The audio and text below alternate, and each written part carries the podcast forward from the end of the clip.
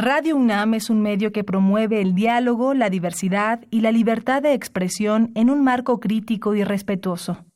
Los comentarios expresados a lo largo de su programación reflejan la opinión de quien los emite, mas no de la radiodifusora.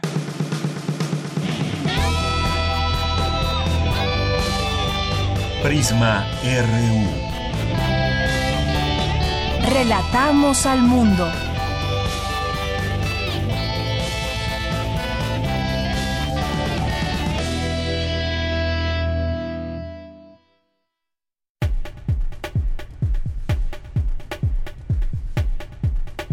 Buenas tardes a todos nuestros radioescuchas de Radio UNAM. Estamos iniciando el programa Prisma RU en el 96.1 de FM y a través de www.radio.unam.mx. Estamos transmitiendo en este momento también en vivo en Facebook Live para decirles nuestro adelanto de hoy. ¿Qué tendremos para este día miércoles 6 de febrero? Pues tendremos varias entrevistas.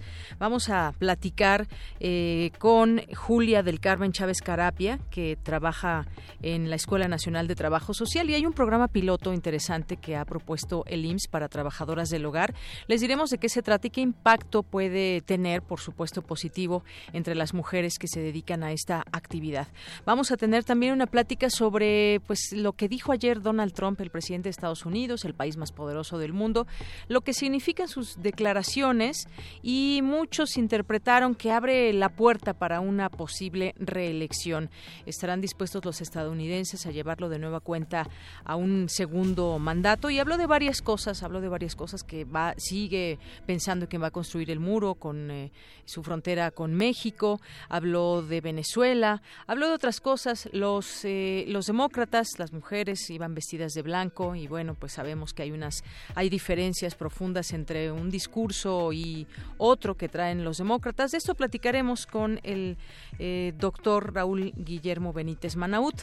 Vamos a tener también en nuestra segunda hora una plática aquí muy rica seguramente para hablar de obesidad y de diabetes, estas enfermedades que están relacionadas y tendremos aquí a em, dos personas que estarán hablando con nosotros de este tema. Una, una de ellas es María del Carmen Iñárritu, que es maestra en nutriología, y a Katia García, que también es nutrióloga, investigadora y coordinadora de salud alimentaria del Poder del Consumidor. Si tienen preguntas que vayan eh, teniendo duda en este momento, pues podemos, podemos hacérselas llegar en su momento. Ellos, ellas nos van a acompañar en la segunda hora, así que márquenos al 5536 4339 o envíenos un mensaje en arroba prisma.ru, prisma.ru en Facebook y también vamos a tener entre otras cosas, aquí en este espacio, en la sección de cultura, le vamos a hablar sobre esta Feria Internacional del Libro del Palacio de Minería. Es ya la 40 la, edición número 40. Allá se fue nuestra compañera Tamara Quiroz y nos va a tener todos los detalles de todo lo que va a haber en esta feria. Vamos a tener también eh, arte con Amanda de la Garza, que ella es curadora del Museo Universitario de Arte Contemporáneo. Entre otras cosas, tendremos información nacional, internacional y la información universitaria de nuestros compañeros reporteros. Así que no se lo pierda. Desde aquí, relatamos al mundo. Relatamos al mundo. Relatamos al mundo. La una con siete y en los temas universitarios aumenta a niveles alarmantes la violencia feminicida en México. Mi compañera Virginia Sánchez nos hablará de este tema. Presentan el libro El INAI, resoluciones relevantes y polémicas. Nuestra compañera Cindy Pérez estuvo presente y nos tendrá aquí los detalles. La Facultad de Medicina de la UNAM ayuda a los estudiantes a bajar de peso y los recompensa con libros. En unos minutos Dulce García nos tendrá la información y nos dirá de qué trata este programa. En los temas nacionales, el gobierno federal anunció el despliegue de más de 10.000 elementos de las Fuerzas Armadas y Policía Federal en las 17 regiones más violentas en donde se concentran el 35% de los homicidios. El presidente Andrés Manuel López Obrador aseguró que su homólogo de Estados Unidos, Donald Trump, ha sido respetuoso con su gobierno y con eh, su política hacia los migrantes. El director de del Infonavit, Carlos Martínez Velázquez, afirmó que en el sexenio anterior el gasto operativo del instituto creció en un 80% sin que el número de créditos aumentara, situación que se está investigando. Jorge Torres López, exgobernador interino de Coahuila, reclamado en extradición por Estados Unidos para juzgarlo por fraude bancario y lavado de dinero, fue detenido ayer en el aeropuerto de Vallarta, allá en Jalisco. El paro laboral por, alza salarial en las maquiladoras de Matamoros, Tamaulipas, se está extendiendo a otras ciudades y ahora a supermercados de la entidad. En los temas internacionales destacamos el jurado en el juicio en Estados Unidos al capo mexicano del narcotráfico Joaquín El Chapo Guzmán inició el tercer día de deliberaciones. Aumenta 150 la cifra de muertos por el colapso en una represa minera en Brumadinho, Brasil. La cifra de desaparecidos se ubica en 182 personas. Hoy en la UNAM ¿Qué hacer y a dónde ir? Te recomendamos la cinta Campeón sin Corona, del director de cine mexicano Alejandro Galindo. Este largometraje narra la historia de Roberto Kit Terranova, joven nevero que decide entrar al mundo del boxeo gracias a sus tremendas cualidades. Sus primeros triunfos lo convierten en el boxeador del momento y rápidamente comienza a ganar dinero, el cual derrocha a manos llenas. Su suerte cambia el día que enfrenta a Joe Ronda, un boxeador norteamericano que despierta en Roberto un profundo complejo de inferioridad. No te pierdas esta interesante película y asista a la función hoy, en punto de las 16 horas, en la sala José Revueltas del Centro Cultural Universitario. La entrada general es de 40 pesos. Como parte del Festival Internacional de Piano 2019, se realizará un concierto con la pianista mexicana Guadalupe Parrondo. La cita es hoy, en punto de las 20.30 horas, en la Sala Nezahualcóyotl, ubicada en el corazón del Centro Cultural Universitario. La entrada general es de 150 pesos, con descuento especial a estudiantes, profesores y comunidad UNAM. Consulta el programa completo en www.cultura.unam.mx. A partir de hoy, puedes disfrutar de la exposición Sueño Autosuficiente del arquitecto José Dávila, quien se ha apropiado tanto de objetos como de símbolos que permiten cuestionar nuestras relaciones visuales con el arte y los espacios. En esta pieza escultórica interactúan materiales industriales y orgánicos en crudo, de manera casi arqueológica. Dichos elementos contienen referencias biográficas del artista. Esta muestra estará disponible a partir de hoy en la Galería Central del Museo Universitario del Chopo. La entrada es libre.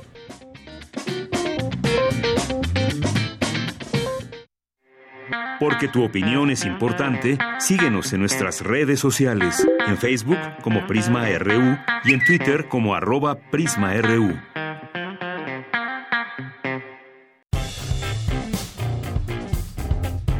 Campus RU. Qué pasa en nuestro campus universitario? El rector de la UNAM, Enrique Graue, envió una comunicación al presidente de la Junta de Coordinación Política de la Cámara de Diputados, Mario Delgado, así como a las presidentas de las comisiones de Educación y de Puntos Constitucionales, Adela Piña y Miroslava Carrillo, respectivamente, en relación a la iniciativa que reforma los artículos 3, 31 y 73 constitucionales relacionada con la autonomía. Y bueno, pues este texto íntegro dice así, en relación a la iniciativa que reforma estos artículos citados de la Constitución Política de los Estados Unidos Mexicanos y el procedimiento para el análisis, discusión y elaboración del proyecto de dictamen emitido el día 24 de enero de 2019, me permito respetuosamente expresarles. Uno, mi convicción de que la omisión de la fracción eh, séptima del artículo tercero de la Constitución fue el resultado de un error de transcripción, como ya ha sido explicado por el presidente de la República y por el secretario de Educación Pública. Dos, la confianza de la comunidad de la Universidad Nacional Autónoma de México en que el texto de la fracción mencionada se restablecerá en el dictamen que las Comisiones Unidas habrán de elaborar y presentar ante el Pleno de la Cámara de Diputados, preservando sin alteración nuestro derecho constitucional a la autonomía. Y tres, confirmar ante ustedes nuestro compromiso inquebrantable con el ejercicio responsable y pleno de la autonomía para cumplir cabalmente con las tareas sustantivas de la Universidad Nacional en beneficio de la sociedad y del progreso de la nación. Y bien, pues después de, este, de esta lectura, de este comunicado, vamos con Dulce García. En el Centro de Investigaciones sobre América del Norte se realiza el segundo coloquio internacional de migración. Adelante, Dulce.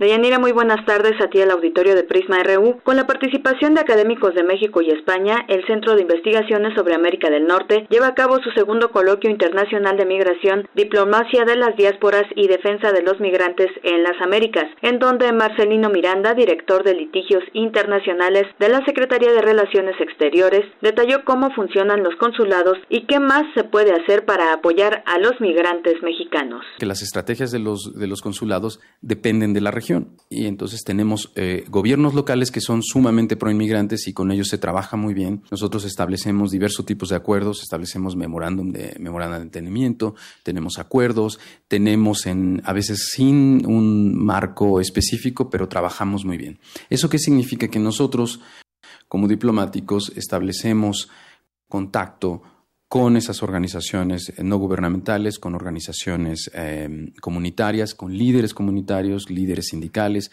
con iglesias, con universidades, con abogados, barras de abogados, de tal manera que planteamos una cooperación más cercana para facilitar los servicios a nuestros connacionales. Marcelino Miranda añadió que el apoyo a los migrantes depende de las relaciones que se establezcan con las autoridades estadounidenses, por ejemplo, en donde existe una gran diversidad de posicionamientos respecto de estas personas que transitan en aquel país. Hay autoridades locales que pueden ser sheriffs, que pueden ser alcaldes, que son sumamente proinmigrantes y facilitan muchísimo el trabajo de defensa de los mexicanos hay otros que son mucho, que tienen otras posiciones contrarias.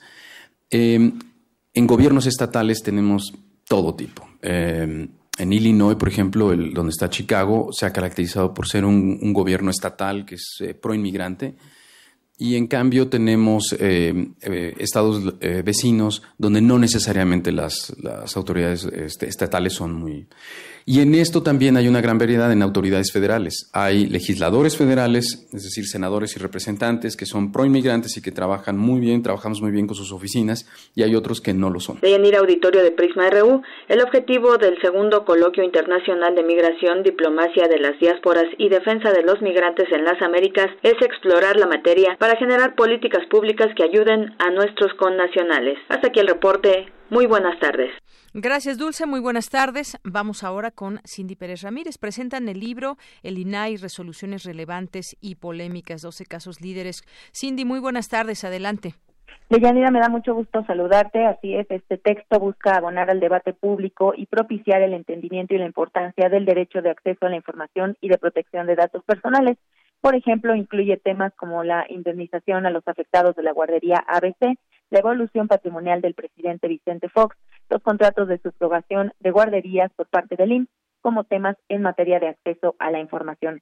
Durante la presentación, Patricia Cursin, comisionada en el Instituto Nacional de Transparencia, Acceso a la Información y Protección de Datos Personales, se refirió al caso de julio de 2014, en el que un particular pedía a los pinos entregar una versión pública de los itinerarios y planes de vuelo de la flota aérea del Estado Mayor Presidencial, incluyendo el origen, destino, horas de salida y de llegada de aviones y helicópteros, y que tras un fallo de la Suprema Corte de Justicia de la Nación, se concluyera que la información sería reservada. Vamos a escucharla.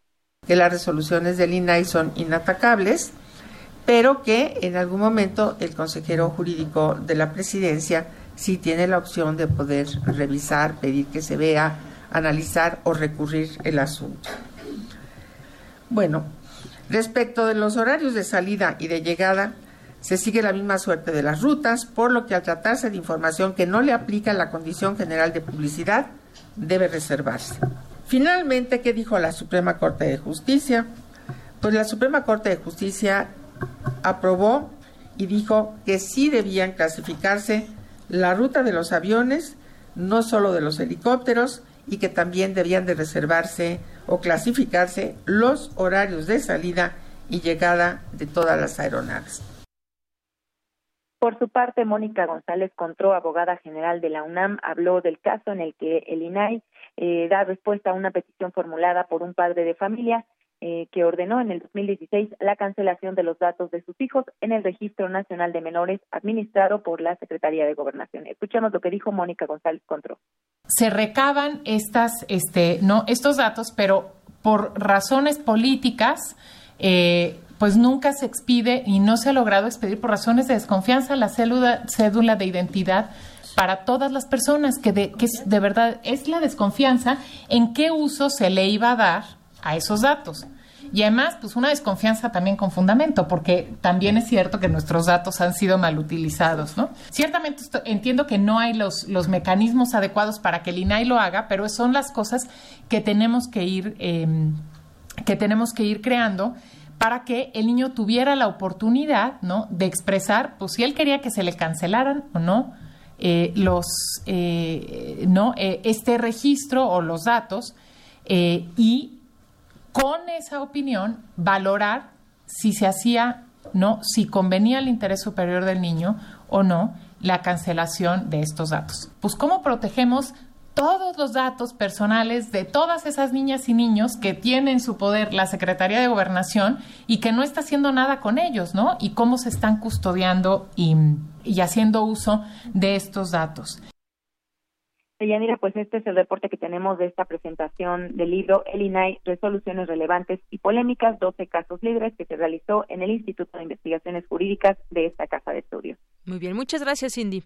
Muy buenas tardes. Muy buenas tardes. Bueno, hay esta información donde pues se presentan casos y cómo se han resuelto, cómo se pueden leer dentro de este libro esas resoluciones relevantes o polémicas en torno a casos específicos. Será interesante conocerlos porque pues este tema de los datos personales y toda la información que también debe ser transparentada por una parte, siempre es importante conocer ese manejo, conocer cómo se protegen los datos, conocer cómo podemos acceder a la transparencia, cómo se resguardan todas esas listas con todos los datos muchas veces de los ciudadanos. Bien, pues continuamos.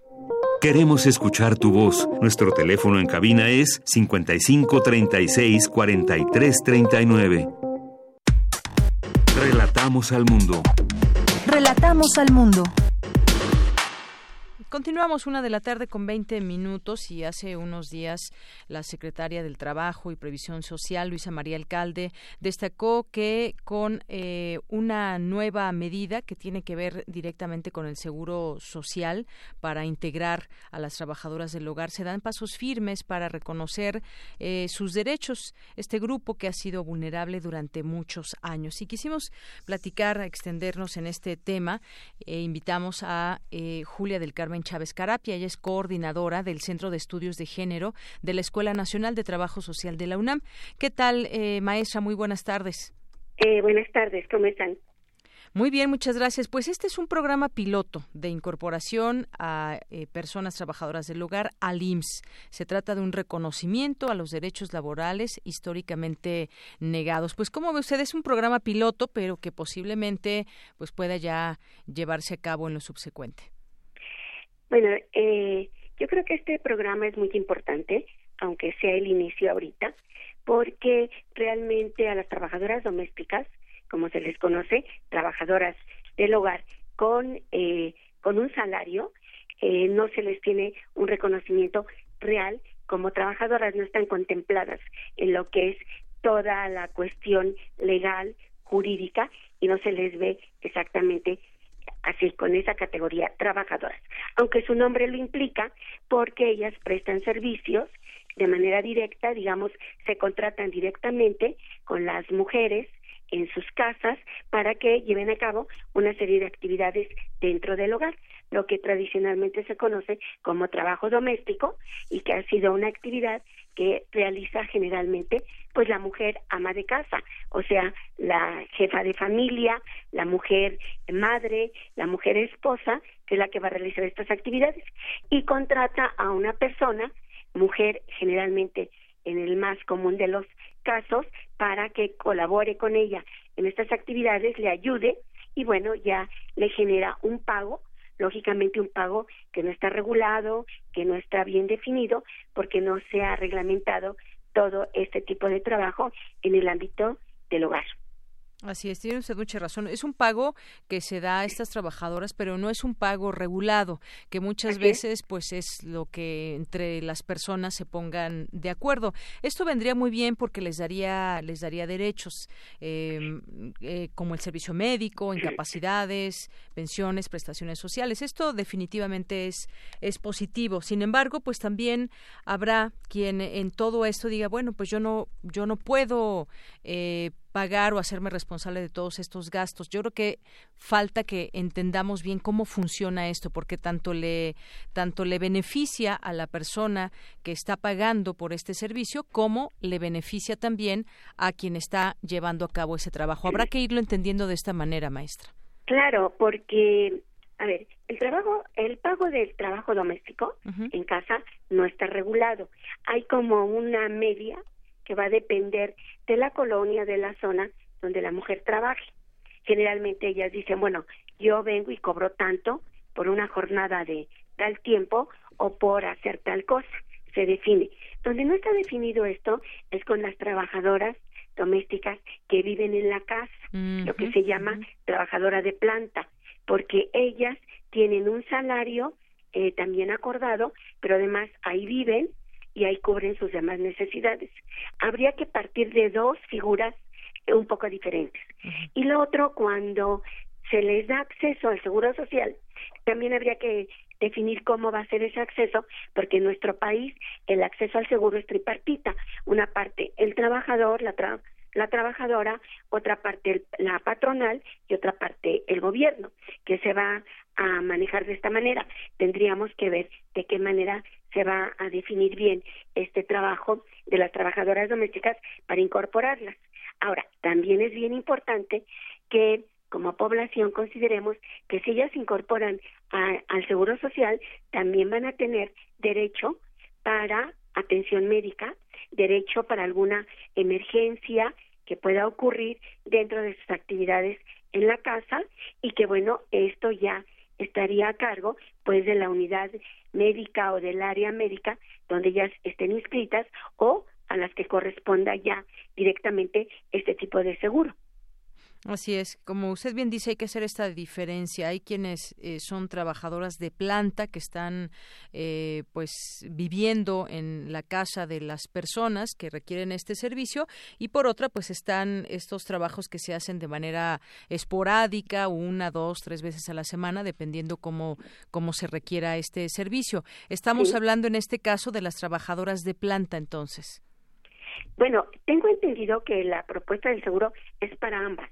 Para ambas. para ambas. No se ha definido bien exactamente cuál sí, cuál no, pero en principio es para las trabajadoras domésticas, pero sí hay estas dos categorías que esa propuesta tendrá que considerar porque no, no es lo mismo, cambia mucho desde la forma, desde el horario hasta el trabajo que realizan, eh, porque no es por jornada uno, otro es como por tiempo abierto, el otro si es por jornada. Habría que regularizar muchas cuestiones una vez que esto ya se eche a andar de manera ya más clara.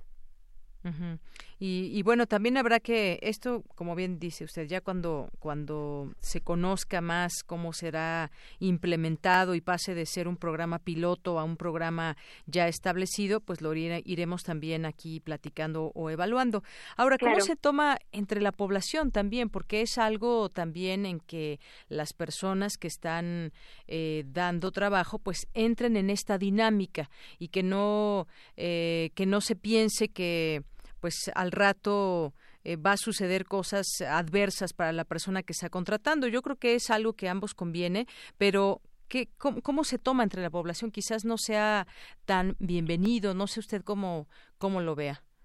Eh, bueno, el otro día estábamos, estuvimos haciendo así como un sondeo de opinión al respecto, porque nosotros aquí en el centro trabajamos estos temas y, y hay mucha expectación mucha expectativa, perdón, pero más de carácter de, temor de que exactamente no se va a poder pagar eh, esa cantidad que le correspondería al área patronal, digámoslo así. O sea, por cuestión eh, económica, digamos. Por cuestión económica. Eso sería como un problema que estaría ahí dando vueltas. Y lógicamente, pues porque las mujeres, muchas, sacan para trabajar, pagar a la trabajadora doméstica de su gasto. Entonces, ahí vendría también otra situación importante a considerar.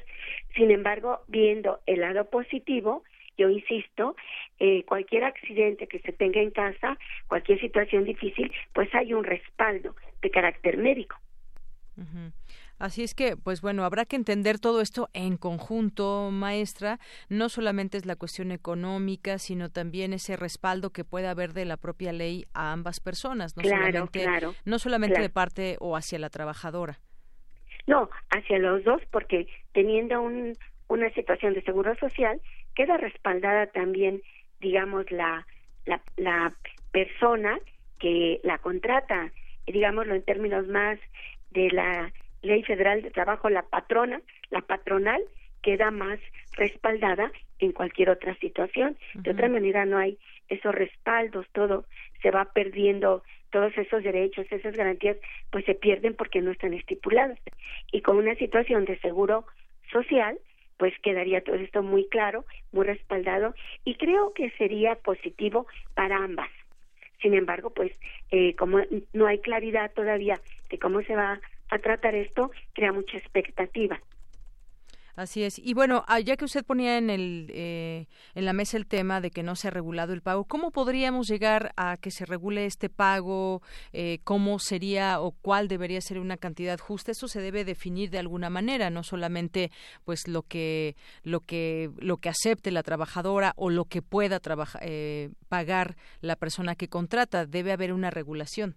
Claro, tendrá que haber una regulación para este tipo de trabajo considerándolo desde el salario mínimo, o sea, cuántos salarios mínimos se requiere para este tipo de actividad.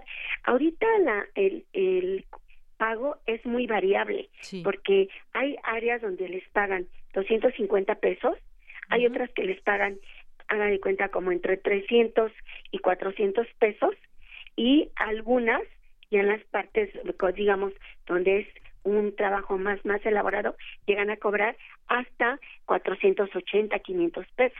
O sea, está muy irregular el pago de las trabajadoras domésticas, de las que van de entrada por salida, ¿sí?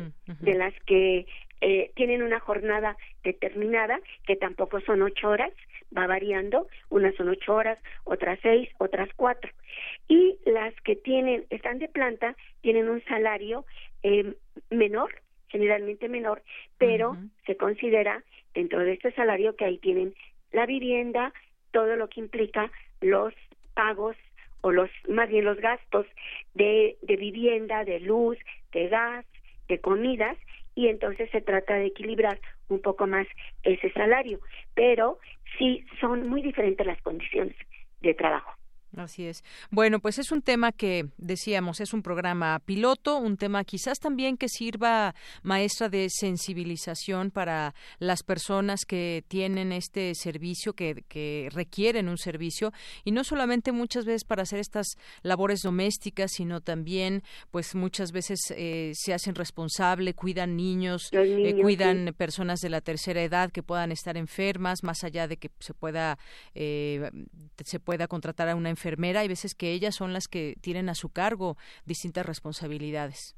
Sí, todos estos eh, planteamientos que señala son parte del trabajo doméstico. Trabajo doméstico es todo lo que implica la reproducción de la fuerza de trabajo, la reproducción de la sociedad, y entonces se divide en los trabajos propiamente de alimentación, los trabajos de cuidado, los trabajos de reproducción, los trabajos de atención y los trabajos de educación. Entonces, las mujeres eh, que se incorporan a esto como trabajadoras pueden hacerlo en todos los ámbitos que, que estamos señalando, aunque lo más común en las mujeres que van por jornada de día sea el apoyo a las actividades propiamente domésticas, como son el aseo, limpieza, el lavado, planchado, etcétera. Así es. Y bueno, este tema no es nuevo. De, desde tiempo atrás se ha planteado esta posibilidad de que se pueda regular el pago, de que puedan tener sus derechos. Sin embargo, ahora quizás estemos ante algo que se quiere eh, hacer de una manera mucho más formal y ya se ha dado este paso, que será que es este programa piloto. Y pues bueno, habrá que, que continuar observando cómo funciona este tema y estas nuevas relaciones que implicarían también entre entre el trabajador y quien contrata este servicio. Sí, de todas formas creo que es una iniciativa muy importante, muy interesante y que va a apoyar a ambos, eh, a ambas partes de este, de este proceso, de esta contratación que existe. Así es. Bueno, pues maestra Julia del Carmen, le agradezco mucho estos minutos aquí en Prisma RU de Radio UNAM para hablar de este importante tema. Pues estamos aquí para servirles cualquier otra información que requieran con mucho gusto. Muchísimas gracias. Hasta luego, Hasta maestra. Luego. Buenas tardes, adiós. Buenas tardes, muy eh, gracias por estar aquí. Bueno, también hay que recordar en este marco el titular del Seguro Social. Eh, Germán Martínez afirmó que con esta decisión se acata la sentencia de la Suprema Corte de Justicia de la Nación, recibida formalmente con el objetivo de asegurar en el régimen obligatorio a las y los trabajadores del hogar a fin de garantizarles el acceso a servicios médicos, hospitalarios, farmacéuticos, obstétricos, incapacidades, pensión por invalidez y vida, fondo para el retiro, así como prestaciones sociales, principalmente servicio de guardería y velatorios. Bueno, pues ahí está planteado este tema y ya en un programa piloto. Continuamos. Porque tu opinión es importante, síguenos en nuestras redes sociales, en Facebook como Prisma RU y en Twitter como arroba PrismaRU. Queremos escuchar tu voz. Nuestro teléfono en cabina es 55 36 43 39. Internacional RU. En Venezuela, fuerzas de la oposición acusan a los militares de bloquear el puente de Tienditas, uno de los pases fronterizos con Colombia, y por el que estaba previsto que llegara la ayuda humanitaria. El autonombrado presidente interino Juan Guaidó realizó un nuevo llamado a las Fuerzas Armadas. Queremos construir ese futuro, el momento es ahora.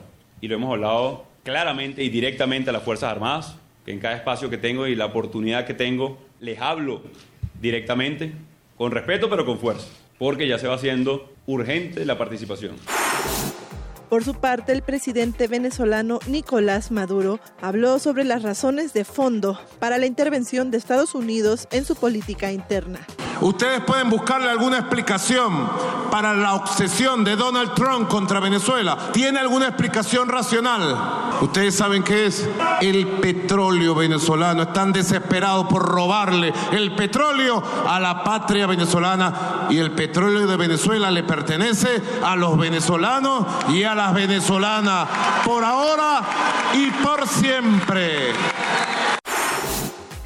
En España, los cinco miembros de la manada, condenados a nueve años de prisión por abuso sexual a una joven en los Sanfermines de 2016, seguirán el proceso en libertad provisional, hasta que se resuelva el recurso ante el Tribunal Supremo.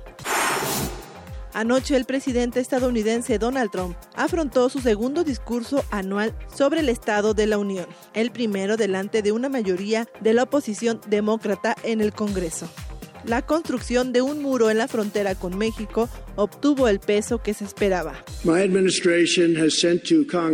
administración hizo una propuesta sensata para terminar con la crisis en la frontera sur. Incluye asistencia humanitaria, aumento de las fuerzas del orden, material de detección de drogas, cierre de las grietas por donde prolifera el tráfico de niños y un proyecto de una nueva barrera o muro para garantizar la seguridad. En el pasado la mayoría de los diputados votaron aquí a favor, pero nunca se levantó un muro correcto y yo lo voy a construir. La afroamericana Stacey Abrams fue la elegida por el Partido Demócrata para dar la réplica al discurso sobre el Estado de la Unión de Donald Trump, quien afirmó que Estados Unidos es más fuerte por la presencia de inmigrantes, no de muros. El cierre fue una maniobra diseñada por el presidente estadounidense, una maniobra que desafió cada principio de justicia y abandonó no solo a nuestro pueblo, sino también nuestros valores. Las esperanzas de las familias están siendo aplastadas por el liderazgo republicano que ignora la vida real o simplemente no la entiende. Bajo la actual administración, muchos estadounidenses trabajan duro para pagar sus facturas. Sabemos que el bipartidismo podría elaborar un plan de inmigración para el siglo XXI, pero esta administración opta por encerrar a los niños y separar a las familias. Con audios de Euronews, las breves internacionales con Ruth Salazar. Continuamos, gracias Ruth Salazar por las breves internacionales. Pues continuemos con este discurso de Donald Trump el día de ayer, lo que le responden también desde el lado demócrata. Estados Unidos es más fuerte por los inmigrantes y no por eh, los muros o no por este muro que hay parcialmente y por el que se pretende eh, se pretende seguir construyendo. Este martes el presidente hizo esta tradicional valoración del Estado de la Unión, considerado el discurso político más importante del año en Estados Unidos. Durante este discurso, Trump hizo llamados a la unidad ante el Congreso dividido, con el que ha tenido enfrentamientos que llevaron al cierre del gobierno más largo de Estados Unidos. Pues hablemos de este, hablemos de este tema o de estos temas que tocó Donald Trump el día de ayer. Ya está en la línea telefónica el doctor Raúl Benítez Manaut. Él es doctor en estudios latinoamericanos e investigador del Centro de Investigaciones sobre América del Norte de la UNAM. ¿Qué tal, doctor? Bienvenido muy buenas tardes. Buenas tardes, Deyanira, muy, muy buenas tardes a la audiencia de Radio UNAM. Así es. Eh, pues, doctor, varias cosas que hay que analizar y bueno, pues muchos dicen se abre la puerta para una posible reelección de Donald Trump al frente de su país. Tomando en cuenta pues todas estas afirmaciones y este discurso donde habla de varios temas, hay que mencionarlo, pasó de Venezuela, pasó a hablar del muro, pasó a hablar también de, de la prohibición del aborto en, en, avanzado estado de gestación, entre otras cosas. Pero vamos, vayamos por partes, doctor. En cuanto al tema de la frontera con México, insiste en esta idea de construir el muro. Los muros funcionan, dijo, y los muros salvan vidas, es lo que dijo, y que enviará efectivos militares adicionales a la frontera sur. Y, pero, sobre todo también este discurso que le reviran desde el, desde el lado demócrata, donde también se reconoce a los migrantes. Parece parece ser que esta pues ha sido un punto muy fuerte, un punto toral dentro de, de sus discursos de Donald Trump y no se mueve eh, para nada de este de este guion, digamos, que tiene establecido. Sí, bueno, mira, el, tema del muro él ya lo, lo, volvió una obsesión personal, una obsesión presidencial personal, y entonces él no se mueve, pero no se mueve desde antes de que fuera presidente, desde la campaña era una de las promesas principales del muro y fue uno de los temas que arrastró a su electorado, a su electorado conservador, a los que aquellos que consideran que los inmigrantes les están quitando sus trabajos y los que consideran que este pues ya no deben ingresar más personas a Estados Unidos porque Estados Unidos está cambiando de configuración y básicamente son son, este lo que llaman los rednecks, los los cuellos rojos de los estados este del centro de Estados Unidos, pero es un electorado para Trump muy importante. Él está dirigiendo su discurso a ese sector. Ahora yo no estoy tan seguro que esto determine su reelección, porque todavía falta pues para las elecciones eh, de, noviembre de, año, de, dentro de un año y medio, un poco más de año y medio, y muchas variables que ver cómo se desenvuelven. El tema de las investigaciones este, del FBI, el tema de Rusia, todavía está en veremos, están las investigaciones abiertas y en eso pues los demócratas tampoco están este, cediendo y piensan este tratar tratar de llevar al enjuiciamiento político de Donald Trump. Pero ciertamente tiene también este elementos a su favor. Entonces este la caída probable de Nicolás Maduro en Venezuela pues es una cosa que va a abonar a, su favor. Hablando de una nueva geopolítica continental y de que se rescatan los valores del liberalismo estadounidense etcétera etcétera y que Rusia y China pues no, no saldrían muy bien parados de esto es otro elemento. Pero básicamente el discurso de ayer este fue un discurso simbólico con base en sus propuestas, sus valores, fue muy duro, Nancy Pelosi fue hasta sarcástica en algunos momentos, este y vamos a ver, es una pelea entre demócratas y republicanos, a ver quién puede más, pero yo creo que todavía no las tiene todas consigo con lo del muro, se puede parar otra vez el gobierno de Estados Unidos en 15 días. Así es, bueno, como bien usted dice, algunos, vaya, interpretaron un poco este tema de que ese llamado a la unidad eh, política y de salvar viejas divisiones, en general podría ser un discurso que abre esa puerta. Digo, finalmente también tiene muchas cosas en contra. Hablando de Venezuela, doctor, también pues hizo un, eh, una condena, dice, a la brutalidad del régimen de Maduro, habló de las políticas socialistas que eh, desde su punto de vista, dice, han convertido esa nación de ser una de las más ricas de Sudamérica a un estado de pobreza y desesperación. Y bueno, pues dijo que Estados Unidos se fundó con libertad e independencia, no bajo la coerción, dominación y control del gobierno, y seguirán libres. Eh, y bueno, pues nunca dijo Estados Unidos será un país socialista. Aquí también hay que leer este discurso en términos internacionales porque está también sumando, digamos, adeptos a la postura que ha tomado para apoyar al, eh, al encargado del gobierno reconocido por muchos países, y me refiero a Juan Guaidó. Aquí también está, digamos, un poco midiendo fuerzas o de alguna manera sumando, sumando adeptos en este tema contra Venezuela. Sí, bueno, en política interna en Estados Unidos socialistas, pues el único líder que se identifica como tal es Bernie Sanders, que está muy activo. Este Bernie Sanders está en contra de, de, aislar a Nicolás Maduro y está en contra de, estar usando la retórica de usar eh, al ejército para eh, derrocar a Maduro, etcétera, etcétera. Pero también en Estados Unidos se consideran socialistas por la derecha a algunos demócratas liberales este que para los latinoamericanos pues, no serían nada socialistas, ¿no? Entonces ese es el manejo del discurso político en Estados Unidos. Ahora bien, el congelamiento de fondos que hizo Donald Trump a, Nicolás Maduro y que se está replicando en Europa, pues sí puede ser un elemento que nunca se había dado eh, de esta forma en los últimos 20 años contra ningún gobierno y sí puede doblegar a Nicolás Maduro y darle posibilidades al esquema de, de, de, de este de Guaidó pues que, que Nicolás Maduro se debilite más y pueda ser este, sustituido por Guaidó y que se produzcan las elecciones. Ese es el discurso de Canadá, de Estados Unidos y de la gran mayoría de los países latinoamericanos que por cierto México no comparte, ¿no? y, en ese caso, ya que lo menciona, doctor, el, la postura de México, que bueno decía el secretario de Relaciones Exteriores, no es a favor de Maduro, sino es a favor de la no intervención y a favor de que en ese país diriman sus propias diferencias entre la oposición y, y el gobierno actual. Pero qué, qué tanto, digamos, puede afectar o no la relación entre México, Estados Unidos eh, ante esta postura de Venezuela? Yo creo que no afecta. La relación México-Estados Unidos tiene su dinámica y no afecta eh, la relación México-Estados Unidos que, que tengan diferencias frente a Venezuela. Lo que sí afecta es que México está aislado hacia América Latina. y ciertamente América Latina pues este, está optando por Guaidó y, y, están aislando a Nicolás Maduro de una forma rápida y abrupta. Entonces, esta fórmula de aislar un gobierno con, con, tanta virulencia y luego lo del tema de la ayuda humanitaria es inédito, todo esto es inédito y sí está quedando muy aislado México junto con países que pues que pues no tienen mucho reconocimiento diplomático en este momento como este Nicaragua no los países bolivarianos.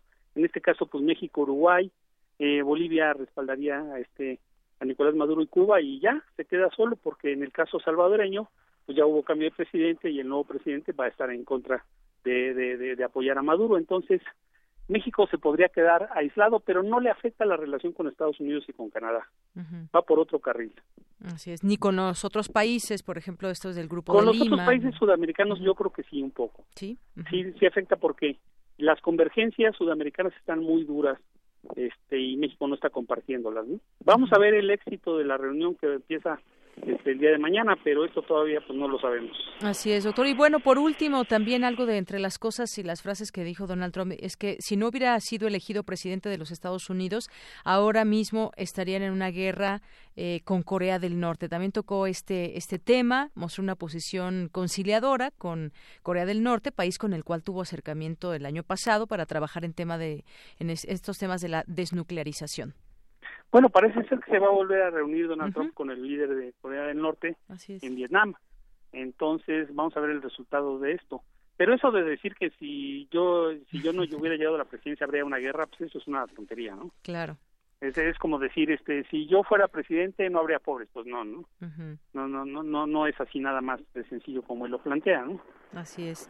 Bueno, pues fueron algunos, algunos de los temas que se plantearon el día de ayer y que pues sabremos de seguir también muy de cerca lo que sucede en este país eh, que afecta afecta al mundo, afecta a México. Eh, compartimos temas como en este caso el de los migrantes, se comparten algunos otros temas que eh, va a pasar con Venezuela y la manera en cómo está, digamos, teniendo cierta injerencia los Estados Unidos, que también pues hace hace que se hable de, de, de este tema desde la perspectiva de cada nación.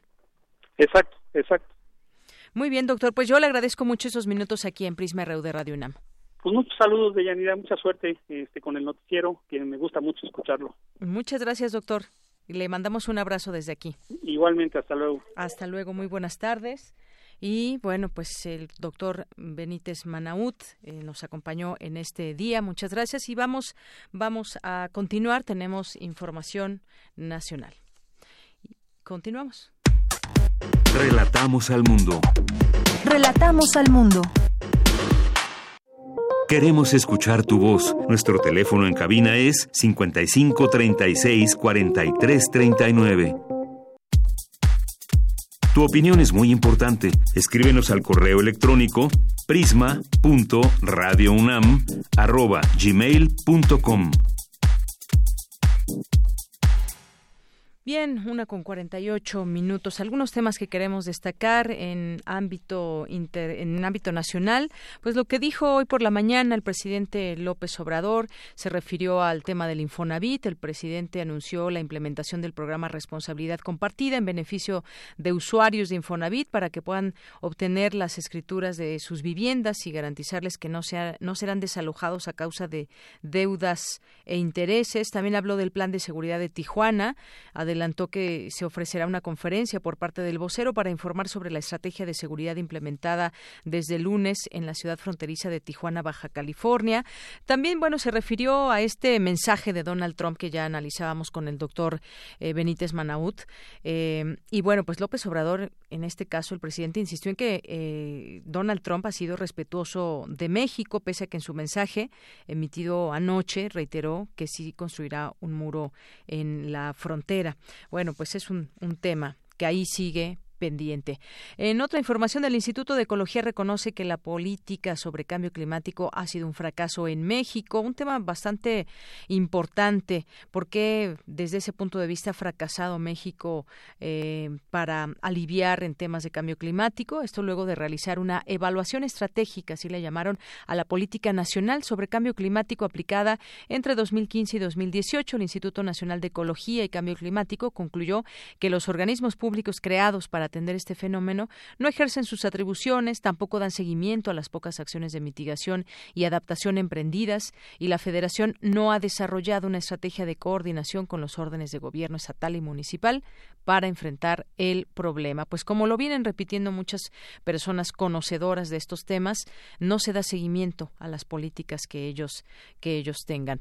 Bueno, en otra en otro tema, pues ha causado también mucha polémica esta declaración, esta no declaración del penthouse en Houston de la secretaria de Gobernación, Olga Sánchez Cordero, y bueno, pues ahí eh, se ha señalado que sí se omitió debido a que era una copropiedad y bueno, pues también es lo que ha respondido eh, la secretaria de la Función Pública. Eh, por otra parte, también en otro tema, previo al inicio de los trabajos de la Conferencia Internacional sobre la Crisis en Venezuela, el secretario de Relaciones Exteriores Marcelo Ebrard, se reunió con su homólogo de Uruguay, Rodolfo Ninnoboa. Eh, los gobiernos de ambos países convocaron a la reunión para definir la propuesta que presentarán a la comunidad internacional para llamar a las partes en conflicto a un diálogo. Y bueno, pues también eh, la Fiscalía General de la República cita 15 líderes de la por bloqueos a las vías férreas. Al menos 15 dirigentes deberán comparecer ante la Fiscalía General para responder por denuncias en su contra derivado del bloqueo de las vías férreas. Eh, también, pues las caravanas que siguen con más de 5.000 migrantes avanzan por México rumbo a Estados Unidos, un tema que, pues como sabemos, ha estado en el discurso de Donald Trump y que, pues bueno, aquí en la Ciudad de México se vuelve a preparar un albergue. Estas dos caravanas migrantes, conformadas por cerca de 5.000, 5.500 personas que recorren actualmente territorio mexicano, una en Chiapas, otra ya en Coahuila y Nuevo León, con rumbo a Estados Unidos. Eh, el recorte de las instancias infantiles, también otro, otro tema, fue para frenar corrupción, dice el partido Morena, la oposición dice que afectan a los niños. El caso es que el presidente de la Comisión de Presupuesto de la Cámara de Diputados, Alfonso Ramírez Cuellar, de Morena, dijo que el recorte del presupuesto del programa para estancias infantiles fue porque se detectó que había corrupción, aunque harán una revisión para que la próxima semana se tenga una propuesta que permita atender a todos los menores que lo requieran. Eh, partidos de oposición, en tanto, reclaman que con el recorte se está afectando a 9.000 estancias infantiles, a más de 300.000 niñas y niños y a sus madres trabajadoras. Así que este tema ahí sigue todavía pendiente. En más, eh, en otros temas, mmm, van 291 denuncias contra huachicoleros en tan solo 15 días. Y bueno, pues subirían en todo caso estas denuncias, podrían ser mucho más. Hace dos semanas la Fiscalía General de la República puso en operación una línea telefónica y un correo electrónico para recibir denuncias contra robo de combustible. En solo 15 días los agentes del Ministerio Público que responden las llamadas han recibido 291 denuncias por este delito. La mayoría fueron llamadas eh, 232, las 59 restantes fueron por correo electrónico. Y bueno, pues también se destaca por a través del, del índice de civilidad digital, eh, que bueno, hay tres peligros de Internet que vivimos los mexicanos. Uno de ellos, pues, es el fraude que ya hemos hablado aquí. También ha sido eh, pues 66% de los mexicanos, de los mexicanos encuestados indicaron que han recibido imágenes, mensajes que no habían solicitado, y muchos de ellos tienen que ver con mensajes sexuales y pero el fraude es el que más acapara y que mucha gente desafortunadamente sigue siendo víctima de estos fraudes a través de internet. Continuamos. Queremos escuchar tu voz. Nuestro teléfono en cabina es 55 36 43 39. Porque tu opinión es importante, síguenos en nuestras redes sociales, en Facebook como Prisma RU y en Twitter como arroba PrismaRU.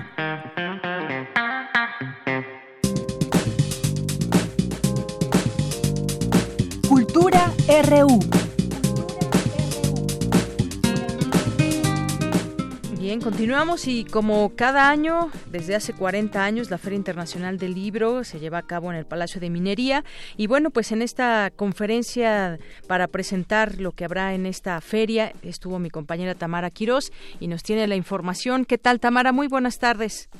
Muy buenas tardes, Dayanira, es un gusto saludarte, también saludar al auditorio que nos acompaña a través de esta frecuencia. Efectivamente, Dayanira, les cuento que al mediodía se llevó a cabo la conferencia de prensa de la Feria Internacional del Libro del Palacio de Minería. Este encuentro que reúne una gran oferta literaria también ofrecerá un amplio programa de actividades como firmas de libros, conferencias y talleres, todo esto del 21 de febrero al 4 de marzo.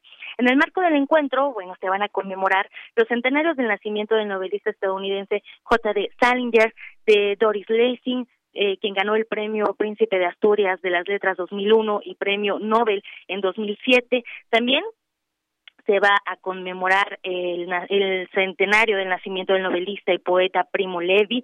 También se van a conmemorar el centenario del fallecimiento del poeta Nayarita Amado Nervo, los 200 años del nacimiento del poeta Walt Whitman y del escritor Herman Melville, quienes ilustran la era dorada de la literatura norteamericana.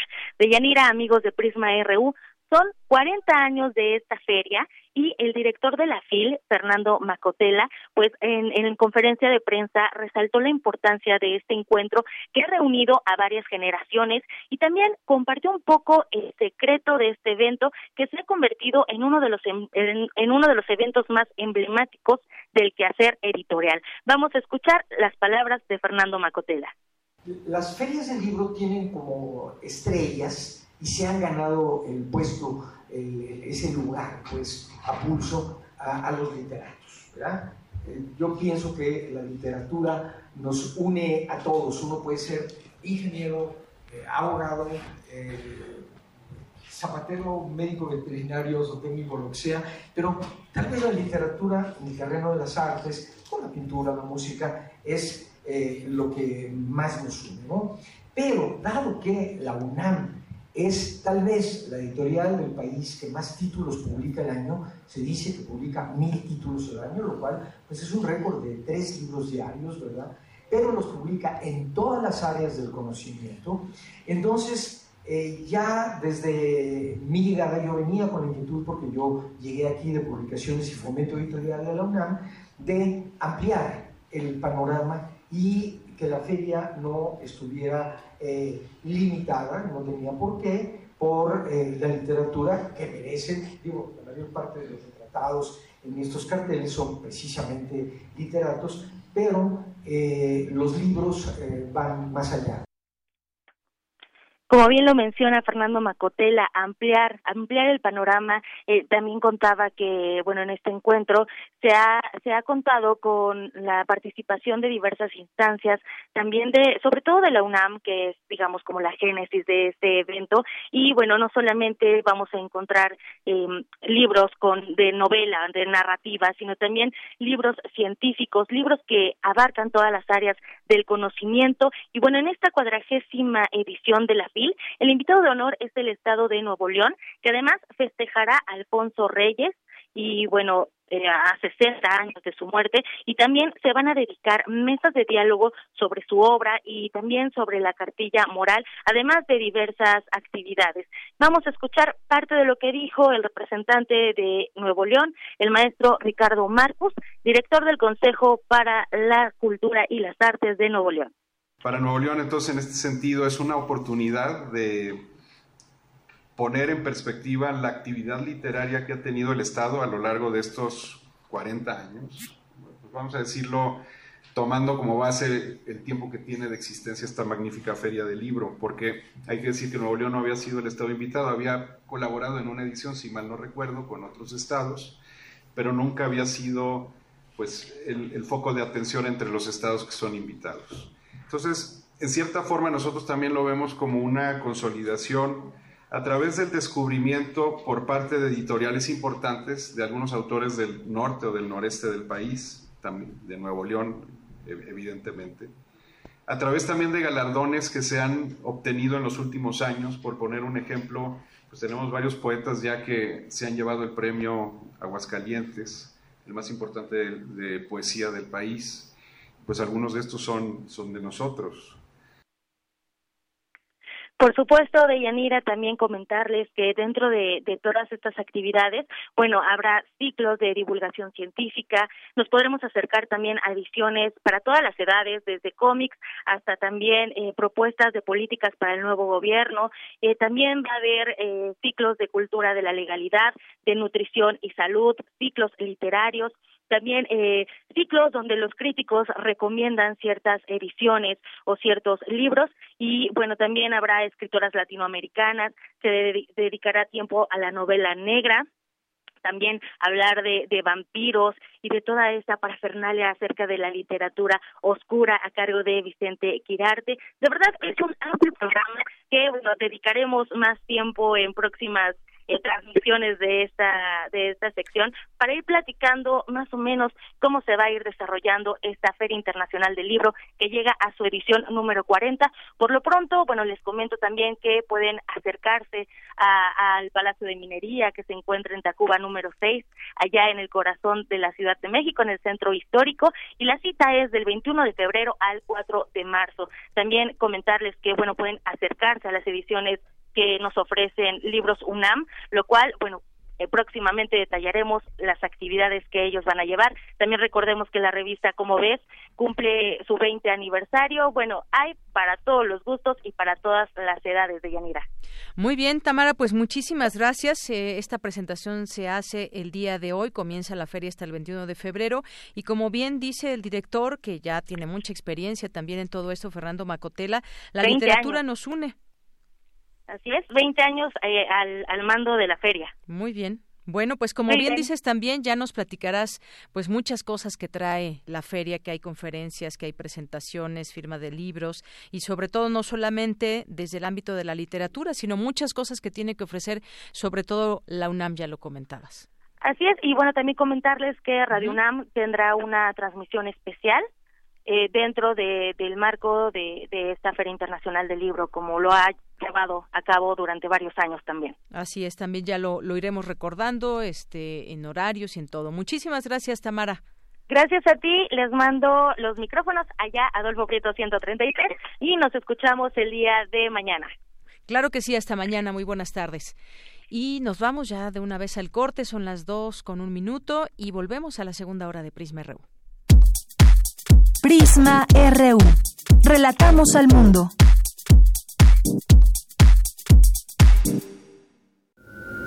Escuchas 96.1 de FM. XEUN. Radio UNAM. Comenta en vivo nuestra programación. Facebook Radio UNAM. Twitter arroba Radio UNAM. Radio UNAM, Experiencia Sonora.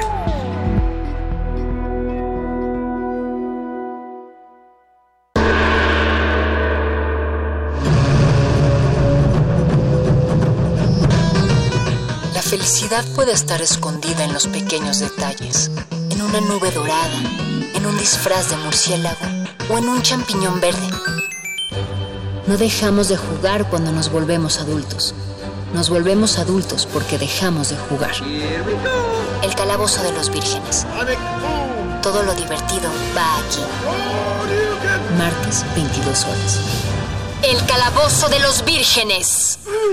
Radio UNAM. Experiencia sonora. La revista de la universidad en radio. Te invitamos a escuchar esta serie, donde cada mes diferentes personalidades se darán cita para dialogar sobre los conceptos a los que se enfrenta día con día el ser humano. Música, extinción, revolución, palabras. Cada tema será abordado desde la visión de nuestro invitado semanal. Dialoga con nosotros todos los jueves a las 16 horas por el 96.1 de FM, en el papel, en la pantalla en las ondas y en la web. La revista de la universidad abre el diálogo en Radio UNAM. Experiencia sonora.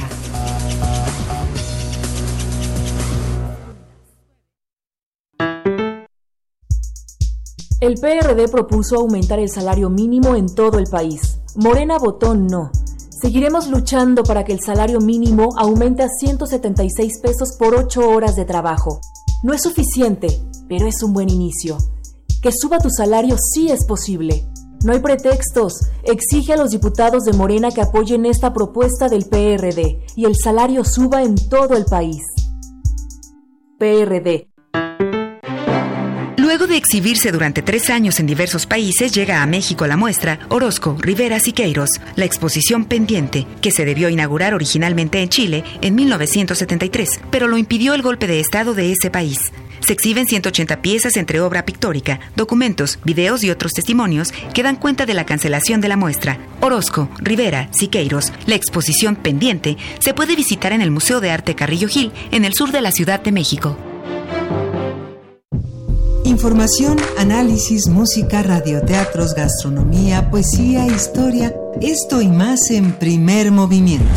Luisa Iglesias, Miguel Ángel Quemain y Berenice Camacho. De lunes a viernes de 7 a 10 de la mañana por el 96.1 de FM y el 860 de AM. Si te lo perdiste, escucha el podcast en www.radiopodcast.unam.mx y regresa a la conversación. Primer movimiento. Hagamos comunidad. Radio UNAM. Experiencia sonora.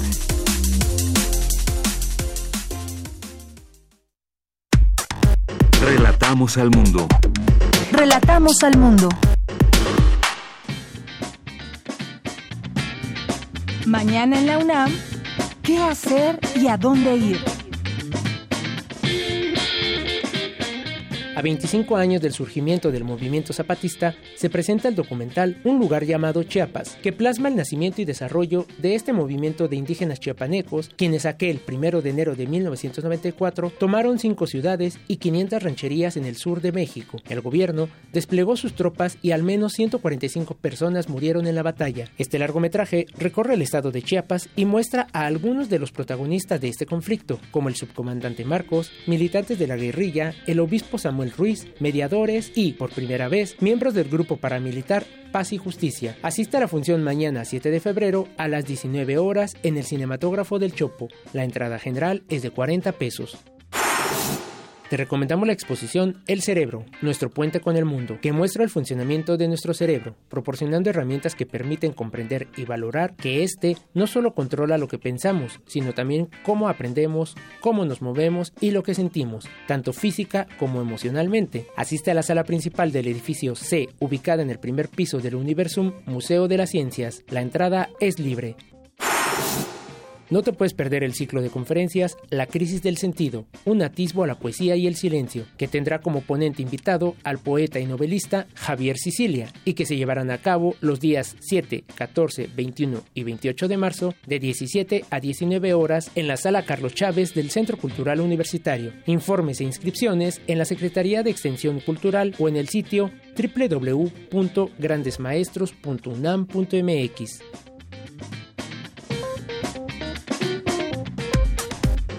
Prisma RU. Relatamos al mundo. Bien, continuamos, dos de la tarde con siete minutos, ya estamos en nuestra segunda hora de Prisma RU y es momento de mandar saludos o atender a las llamadas, a los mensajes que nos llegan, como lo hizo vía telefónica Graciela Corona, que nos dice que ella trabaja eh, muy cerca del Metro Ciudad Universitaria y desde las 7 de la mañana hasta las 7 de la noche que va de regreso a casa no le ha tocado ver ningún secuestro. Pues afortunadamente no, Graciela, del total de viajes que hacen las mujeres, pues la gran mayoría, afortunadamente, pues no han tenido ningún percance, lo cual no significa que no exista este problema que ya se ha eh, se ha señalado y que incluso ya hay denuncias pertinentes en todo esto, que ya hay pues un, eh, un plan para tratar de aminorar todo esto. Ha habido eh, reuniones con la jefa de gobierno Claudia Sheinbaum para pues ver qué se puede hacer y sobre todo también se apoya a través de quienes están para cuidar el metro, que son los los policías.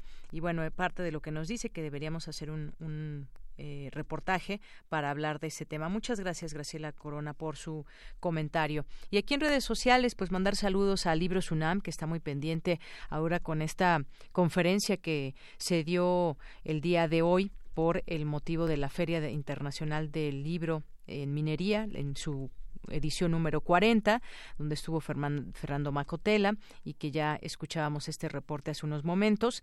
Eh, Mario Benítez también, Juanjo M, eh, que nos escribe por aquí, Caniem, también aquí presente, Caniem, que es la Cámara Nacional de la Industria de Editorial Mexicana.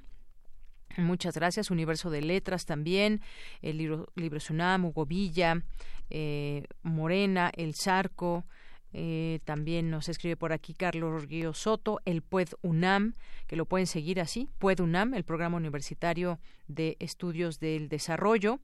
Eh, también está Ignacio Medina, Flavia Freidenberg, la Cátedra Bergman. Muchas gracias, Sofía Chiquets. Eh, gracias a todas las personas que se unen aquí con nosotros. Paloma G. Guzmán. Eh, Silvia Vargas, la ENS, la Escuela Nacional de Trabajo Social, que hablábamos con una de sus maestras que trabajan ahí para pues platicarnos sobre este tema de las trabajadoras del hogar. Margeven el Sarco, que aquí nos dice mucha belleza para la sección de arte y nos manda aquí pues un, un tuit de David Mac o David Mac. Muchas gracias. Gracias El Sarco y gracias a todos ustedes que se van uniendo con nosotros a esta red social. Vamos a continuar con la información. Vamos ahora con mi compañera Virginia Sánchez. Violencia feminicida, los rostros de las realidades en México. Cuéntanos de qué se trata, Vicky. Muy buenas tardes. Hola, ¿qué tal? Deyanira, auditorio de Prisma RU, muy buenas tardes. Pues para dar cuenta de lo que está pasando en el país, esto a través de una radiografía general de la violencia femenina, del sobre todo feminicida que se vive en México, y hacer la exigencia que se tiene que eh, pues dar a las autoridades federales y estatales para atender este caso, eh, pues se llevó a cabo esta conferencia de prensa realizada por el Observatorio Ciudadano Nacional del Feminicidio.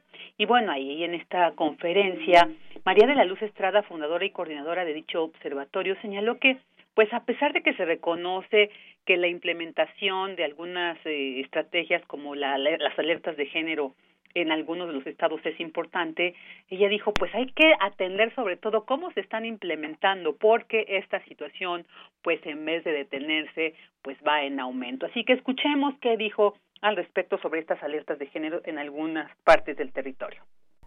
Actualmente, ya lo hemos dicho, el 56% se encuentra en la alerta de violencia de género. Aunado a ello, el 70% de los feminicidas se mantienen en el estatus de desconocido, ubicando solo el 30% de las agresiones por personas conocidas por las víctimas, tales como parejas, familiares, etc., lo que refleja un evidente contexto criminal.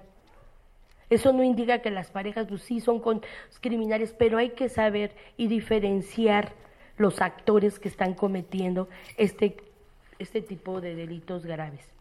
Sin embargo, lo que han hecho las autoridades es, eh, estatales es invisibilizar y reducir el feminicidio.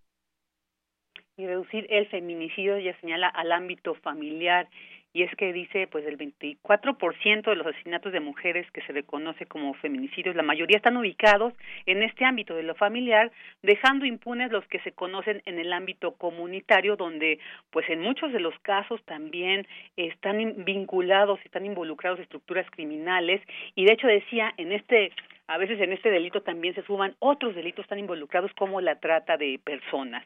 En tanto, María Guadalupe Ramos Ponce de la Universidad de Guadalajara y también pues perteneciente a este eh, quiero mencionar que este observatorio está conformado pues por representantes de 23 estados de la República. Eh, María Guadalupe Ramos Ponce pues habló sobre Jalisco no ella señala que el año pasado fueron asesinadas 198 mujeres mientras que en lo que va de este año del 2019 ya se han registrado un total de 26 homicidios dolosos.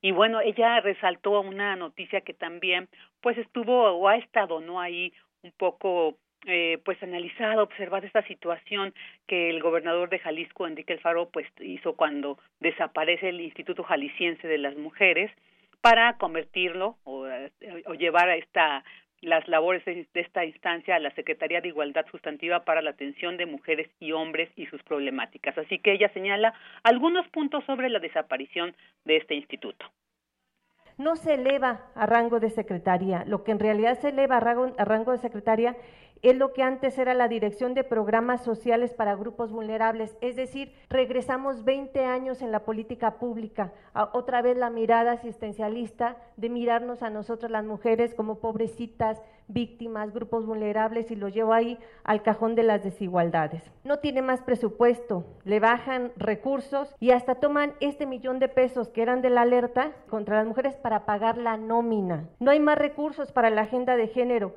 60% del presupuesto es para programas sociales, para indígenas, personas con discapacidad y jóvenes que ya existían en la anterior administración. Es decir, la creación de esta Secretaría de Igualdad Sustantiva nos costará 30 millones de pesos en burocracia, que es más del presupuesto que tenía el Instituto Jalisciense de las Mujeres. De estos, solo 21 millones serán para el salario de la Secretaría y sus 40 colaboradores. Bueno, ahí están estas palabras sobre la situación en Jalisco y bueno, también estuvieron presentes pues madres de mujeres que han sido desaparecidas o que han sido pues víctimas de esta lamentable situación del feminicidio. Y bueno, pues en este marco eh, hacen un llamado para que las entidades federativas y el gobierno federal pues atiendan de manera urgente y prioritaria lo que sean las deudas de agenda pendiente a través de diversas acciones. Algunas que les mencioné es como la de fortalecer la figura y la autonomía del eje rector de las políticas de las mujeres en cada uno de los estados, específicamente los institutos o secretarías de las mujeres. También piden que los cambios estructurales a las instanciadas para prevenir y garantizar los derechos de las mujeres, pues también estén consideradas las organizaciones, mujeres feministas y expertas en el tema para que los procesos sean más democráticos. Y otra, eh, pues muy importante, es que se genere una estrategia integral de seguridad vinculada y coordinada de manera efectiva a nivel municipal, regional, estatal y federal con el objetivo de prevenir los delitos contra las mujeres. Estas son algunas de las once acciones que pues el Observatorio Ciudadano Nacional de Feminicidio presentó este día en esta conferencia de prensa. Este es el reporte de Yanira. Bien, pues muchísimas gracias, Vicky. Muchos datos, muchos datos sobre este tema. Muchas gracias. Gracias a ti. Buenas tardes. Muy buenas tardes. Bueno, y estos son algunas, algunas cifras. Y bueno, algunos otros temas que destacar. Eh, ayer salió esta información, no tuvimos tiempo de comentarla.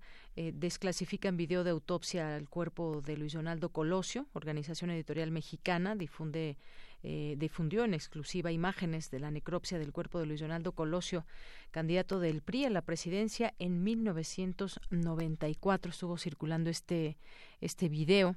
Pues lo que quisiéramos más allá de todo esto, pues es claridad en ese homicidio por todas las vertientes y las eh, investigaciones, las líneas de investigación que se siguieron y que de pronto pues no existió esa claridad amplia, contundente en torno a su muerte, este asesinato.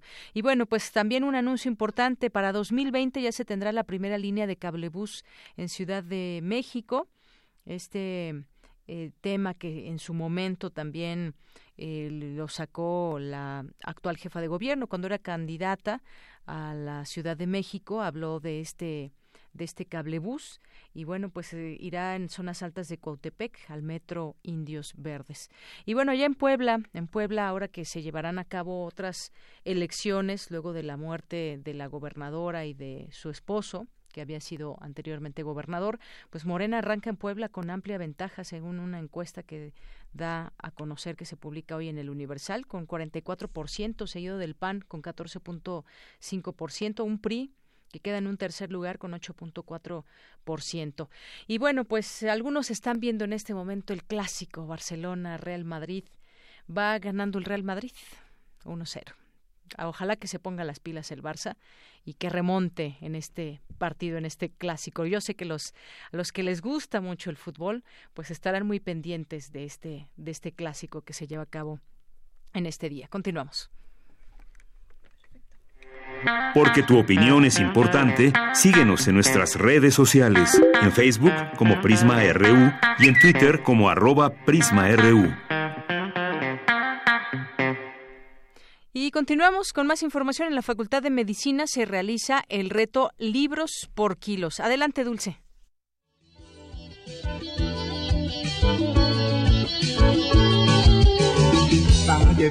Antojitos, me brillaban los ojitos. Se comió cuatro tostadas, ocho sopes, un pozole. En México, 72.5% de la población tiene sobrepeso u obesidad, lo cual ubica a nuestro país como el segundo con más personas que padecen este problema, solo detrás de Estados Unidos. El hecho de que ciertos alimentos se consuman por placer o por adicción deriva de la motivación y el estilo de vida de las personas. Sin embargo, esto se puede combatir con otra motivación, una que lleve a la gente a bajar de peso. Por ello, la Facultad de Medicina de la UNAM creó el proyecto Libros por Kilos, con el que retó a los integrantes de la comunidad universitaria a bajar de peso y obtener libros como recompensa. En esta ocasión el objetivo es Menos kilos, más libros. Para participar puedes registrar tu peso y talla hasta el 8 de febrero en el aula magna del Departamento de Anatomía de esta entidad universitaria. Demuestra que bajaste un kilo o más y llévate un libro. ¿Cuál es el procedimiento? La primera semana de cada mes se llevará a cabo un registro de tu peso, de tal manera que podrías llevarte hasta 11 libros si cumples cada mes con pérdida de peso de más de un kilo. ¿Ha funcionado esta propuesta? Te platico que el año pasado se inscribieron 846 alumnos que tenían la intención de bajar 2 kilos o más cada uno. 126 personas cumplieron la meta. y a 76 les faltaron 100 gramos para cumplir con el objetivo. En total, se perdieron 230.8 kilogramos. Se cumplirá el reto este 2019, en ti está el lograrlo y la Facultad de Medicina te apoya. Para Radio UNAM, Dulce García. Porque tu opinión es importante, síguenos en nuestras redes sociales, en Facebook como Prisma RU y en Twitter como arroba PrismaRU. Queremos escuchar tu voz. Nuestro teléfono en cabina es 55 36 43 39. Debate RU. Debate, análisis. Hablemos hoy de este tema que les habíamos eh, dicho al inicio del programa, obesidad y diabetes. Eh, dos enfermedades que van de la mano y platiquemos eh, el ABC de estas enfermedades, que cómo van relacionadas, quienes nos escuchan, que se queden con, pues, con información importante, con datos importantes que les puedan hacer, pues, en muchas ocasiones entrar en razón, porque hay, hay gente que piensa que nunca le va a pasar nada y entonces tiene una dieta eh, que no es la adecuada y esto les puede traer consecuencias. Bueno, pues mesa de análisis, obesidad y diabetes. Y para hablar de esto tenemos aquí a eh, María del Carmen Iñárritu. Ella es maestra en nutriología con especialidad en obesidad y comorbilidades, profesora e investigadora del Departamento de Salud Pública de la Facultad de Medicina de la UNAM. Eh, doctora, bienvenida. Gracias por estar aquí. Muchas gracias por la invitación. Buenas tardes. También está con nosotros Katia García, nutrióloga, investigadora y coordinadora de salud alimentaria del Poder del Consumidor. Katia, gracias por estar aquí. Muchas gracias por la invitación. Bueno, pues yo decía, vamos a tener, estamos transmitiendo en Facebook Live también para que las personas que nos sigan puedan hacer llegar sus comentarios o también aquí a través del 96.1 de FM. Y hay algunos, vamos a empezar, a ver, vamos a ir definiendo y vamos a entrelazar, eh, por supuesto, estos dos temas.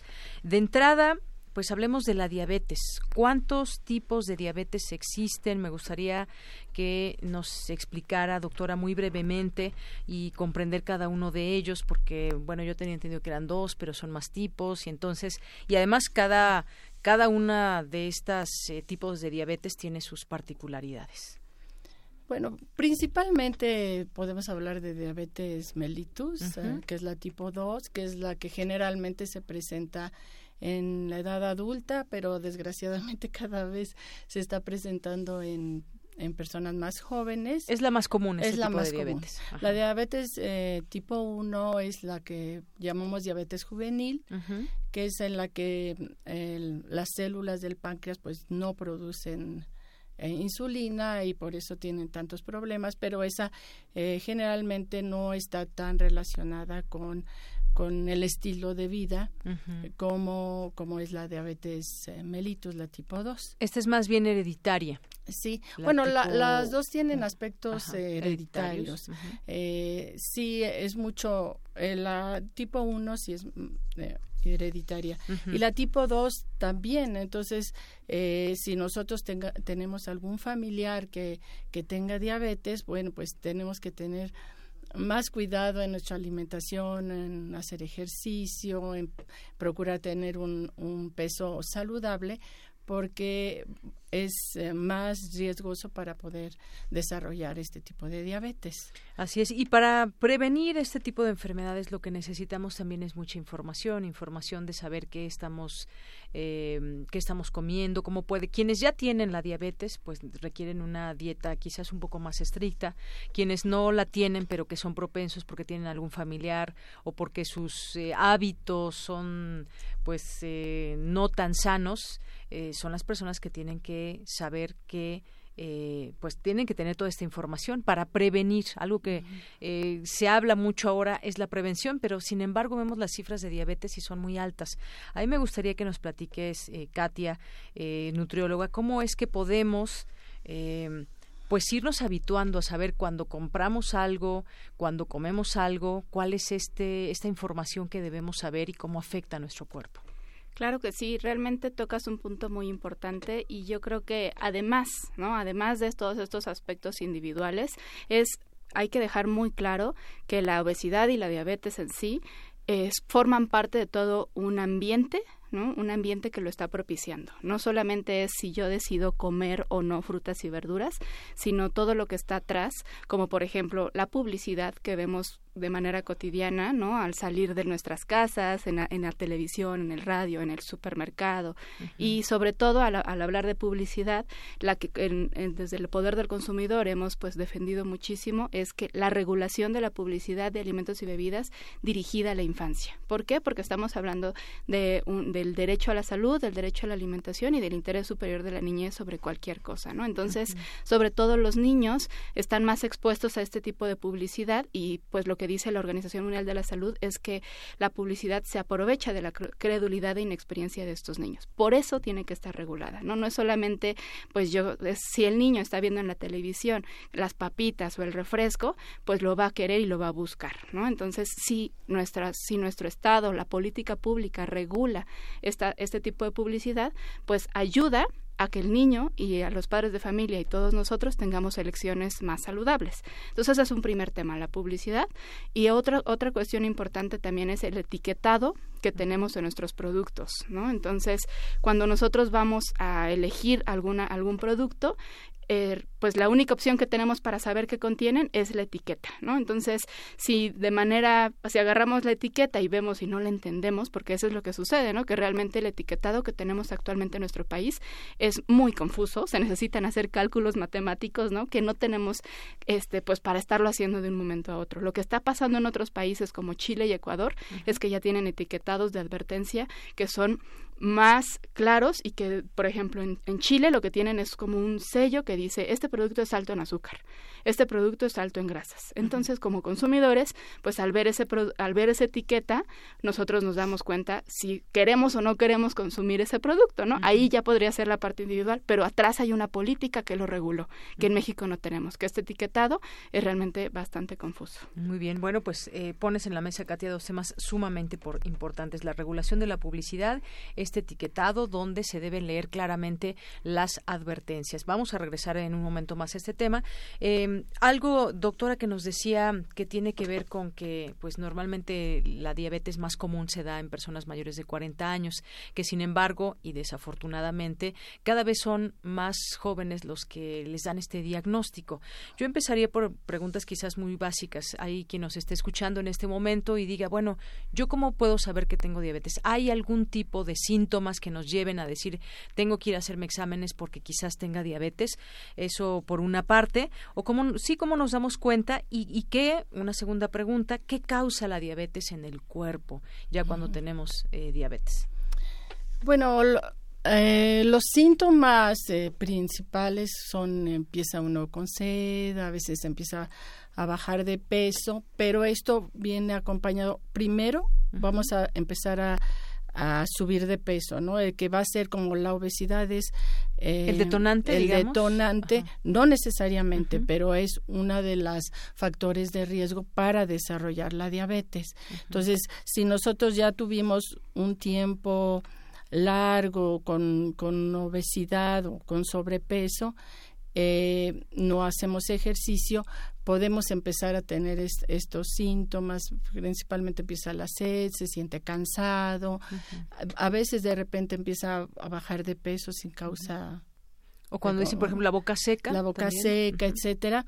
Entonces, bueno, podemos ir a hacernos una, una aunque sea una glucosa capilar, para ver si tenemos niveles por arriba de 100 miligramos de, de, azúcar en sangre. Y así tenemos estos niveles, bueno, nos podemos hacer uh, estudios como más, más completos, pero al menos podemos este, eh, ver esta la glucosa capilar, que es el, como el primer hallazgo o el hallazgo que se ha encontrado eh, en la que se utiliza para las encuestas, ¿no? Eh, que en la pues es alrededor del 10% de los adultos en México que ya padecen diabetes y eh, bueno, con todos los riesgos que esto implica, eh, la salud eh, renal, a la vista, que le llaman el pie diabético, eh, todas estas eh, características, síntomas. de la de la enfermedad que pues eh, hacen que nuestra calidad de vida no sea la óptima, ¿no? Yo, yo le preguntaría aquí, aunque no tengamos esa, digamos, información hereditaria, una persona que a lo mejor, pues, es una persona obesa, puede puede llegar a tener diabetes, aunque no tenga ningún familiar. Ah, sí, sí, claro, sí, sí, sí, este, eh, el, el eh, la, la, obesidad, la obesidad es una enfermedad en sí y además es factor de riesgo para muchas otras enfermedades cardiovasculares, cáncer y una de hipertensión y una de ellas muy importante es, la diabetes. Entonces, una persona que es obesa, que eh, pues siempre eh, debe de tener cuidado en estarse checando de vez en cuando y, y, y ya a partir de, de ese momento, bueno, eh, hacer estas selecciones saludables de alimentos para tener una buena alimentación y además hacer ejercicio, claro. que es una de las cuestiones también importantes para evitar el desarrollo de la y a ver supongamos que alguna persona le acaban de diagnosticar eh, la diabetes y lleva una vida sana ya hace ejercicio cuida su alimentación y demás. Como ya tiene la enfermedad qué qué le pasa a su cuerpo o cuánto tiempo puede estar bien teniendo diabetes, pero con, con una vida sana, una vida de calidad. Sí, o sea, una persona que tiene controlada su, sus, niveles azúcar, sus niveles de azúcar puede llevar una vida sana. O sea, es una enfermedad crónica, pero si tenemos eh, la, la, glucosa alta es tóxica, es la que empieza a hacer eh, pues el daño en los diferentes órganos. Pero si tenemos el cuidado de estar checando nuestra glucosa, nuestra alimentación, hacer ejercicio, podemos llevar una vida sana por, por muchos años, ¿no? Es, eh, por muchos años. y quizás en algún momento, pues sí se, se sí, note la situación en algún eh, eh, órgano. Sí, igual que cualquier otra enfermedad crónica que con el tiempo pues se va complicando más, pero podemos tener muchos años de vida saludable eh, llevando una estilo de vida sano. Y bueno, pues vamos a regresar en, en, un momento más, doctora. ¿Qué pasa con la gente que no se cuida? ¿Por qué no normalmente o mucha gente no eh, le entra a la dieta, al ejercicio, sabiendo que ya tiene la enfermedad. Pero vamos a regresar un momento al tema de la alimentación y todo este etiquetado. Mucha gente que ya tiene la enfermedad, por ejemplo, que tiene ya diabetes, eh, intenta cuidarse o eh, muchos de ellos no lo logran, no han tenido toda esa capacidad, esa fuerza de voluntad que se requiere para quitarse muchos alimentos que estamos acostumbrados a comer y que tenemos esa eh, ansiedad quizás por, la, por el azúcar. Eh, ¿Cómo podría beneficiar este tema que mencionabas, Katia, nutrióloga? Em, para regular esa publicidad. Si se regulara la publicidad, si tuviéramos un etiquetado, yo me imagino que sí se abonaría para que em, pues quizás se reviertan las cifras de la diabetes. ¿Podría ser? Claro que sí, o sea, esto como, como mencionaba no es una responsabilidad individual únicamente. Entonces, eh, las personas que ya tienen diabetes u obesidad, o las dos, ¿no? Porque eso es lo que sucede actualmente, ¿no? eh, que quieren tener una vida saludable, pero hay incluso productos que, que los, se promocionan como saludables cuando realmente no lo son, ¿no? Entonces, eh, eso quiere decir que, que están siendo engañadas, ¿no? Que están siendo víctimas del, del, de, la, de la industria de alimentos ultraprocesados y de bebidas también, ¿no? Que igual al final de cuentas lo que están pues haciendo es dañando su salud. ¿Cómo podría beneficiar si, se si tenemos realmente un etiquetado, una regulación del etiquetado y de la publicidad? Y no solamente esas medidas aisladas, ¿no? O sea, forman parte de toda una política integral para combatir el sobrepeso y la obesidad, que si gustas podemos platicarlo más adelante. Pero bueno, esto puede ayudar a que entonces el ambiente que mencioné al inicio de mi intervención, pues tenga, sea un ambiente saludable, un ambiente en el que nosotros podamos desarrollarnos y tener o poder tener elecciones más informadas, ¿no? Entonces, si nosotros vemos que un refresco de 600 mililitros nos está diciendo que tiene 12 cucharadas de azúcar y que tiene la etiqueta que dice alto en azúcares, pues es muy difícilmente actualmente no lo tiene actualmente no lo tiene tiene los tiene tiene 63 gramos de azúcar. Y eso no, nos dice nada no qué nos dice 63 gramos de azúcar entonces y además te dice azúcar no te dice que es el azúcar añadida a los a los alimentos y bebidas que es realmente la que hace daño a la salud. O sea el azúcar, el azúcar que está presente en las frutas en, en la leche por ejemplo esa no digamos que no se considera dañina, lo que la evidencia señala es que este azúcar que se le agrega de manera artificial a los alimentos y bebidas es la que se relaciona con el incremento del riesgo de presentar sobrepeso, obesidad y diabetes. Retomando un poco la parte de, la obesidad con la, con la diabetes, pues es, ah, dijimos que la diabetes es alrededor del 10% de los adultos en México la tienen, pero sobrepeso y obesidad, los adultos, 7 de cada 10 ya tienen sobrepeso y obesidad en México. Y en, en escolares y adolescentes, ya uno de cada tres niños y adolescentes en nuestro país ya tiene sobrepeso y obesidad. O sea, es una, esto es una epidemia como tal, ¿no? No estamos hablando de un, de, de cualquier cosa. Esto, realmente es un problema de salud pública muy importante que debe de ser atendido y no únicamente desde come bien o chécate, mídete y muévete, como no un programa que teníamos, sino desde lo que la, desde lo que el gobierno puede promover para que nosotros como, como ciudadanos tengamos acceso. Y, es que se mueven muchos intereses también económicos dentro de todo esto. Imagínense que el refresco más popular, imagínense el que ustedes quieran, que les dijera tiene, ¿cuántas dijiste? 12 cucharadas. 12 cucharadas de azúcar. ¿Quién quisiera en términos normales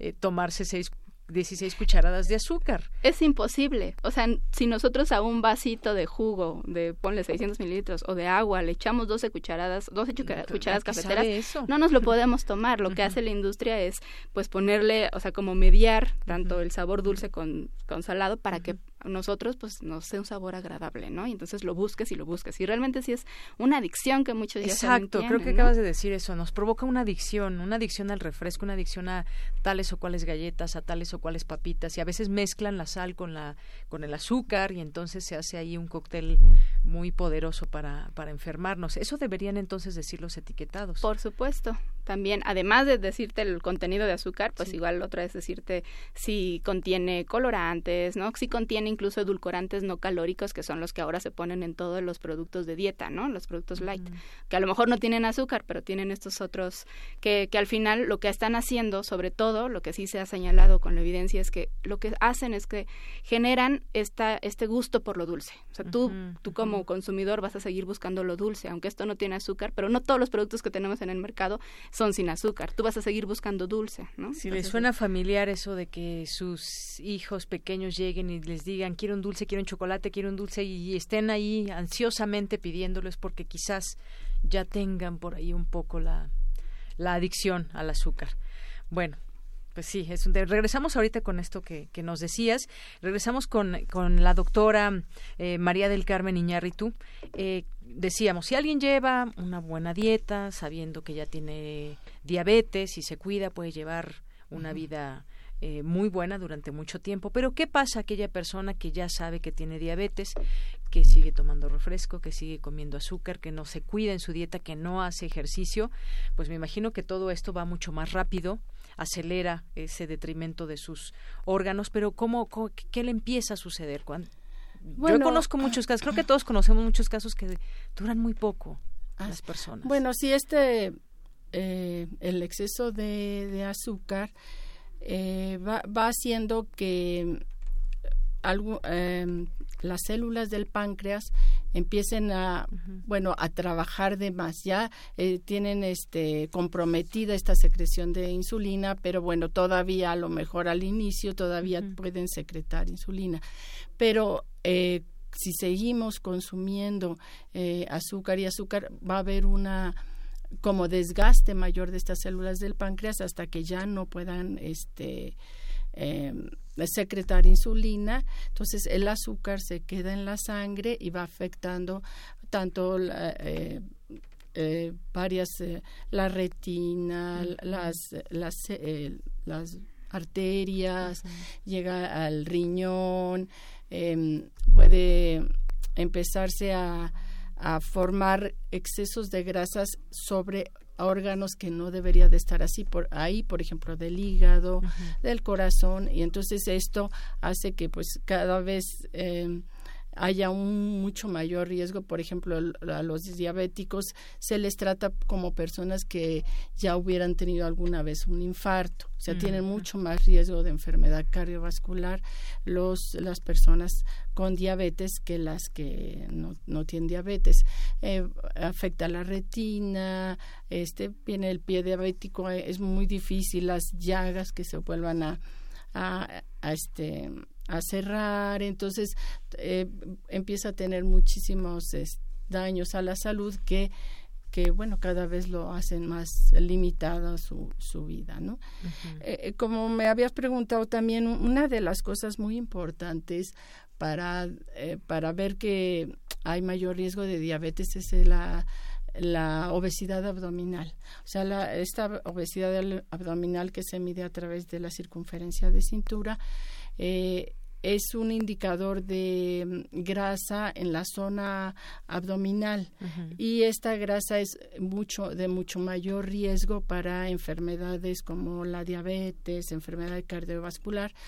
Entonces esa es fácil, es únicamente medir la circunferencia de cintura y bueno, arriba de 80 centímetros en las mujeres y arriba de 90 centímetros en, las, en los hombres es, es de riesgo.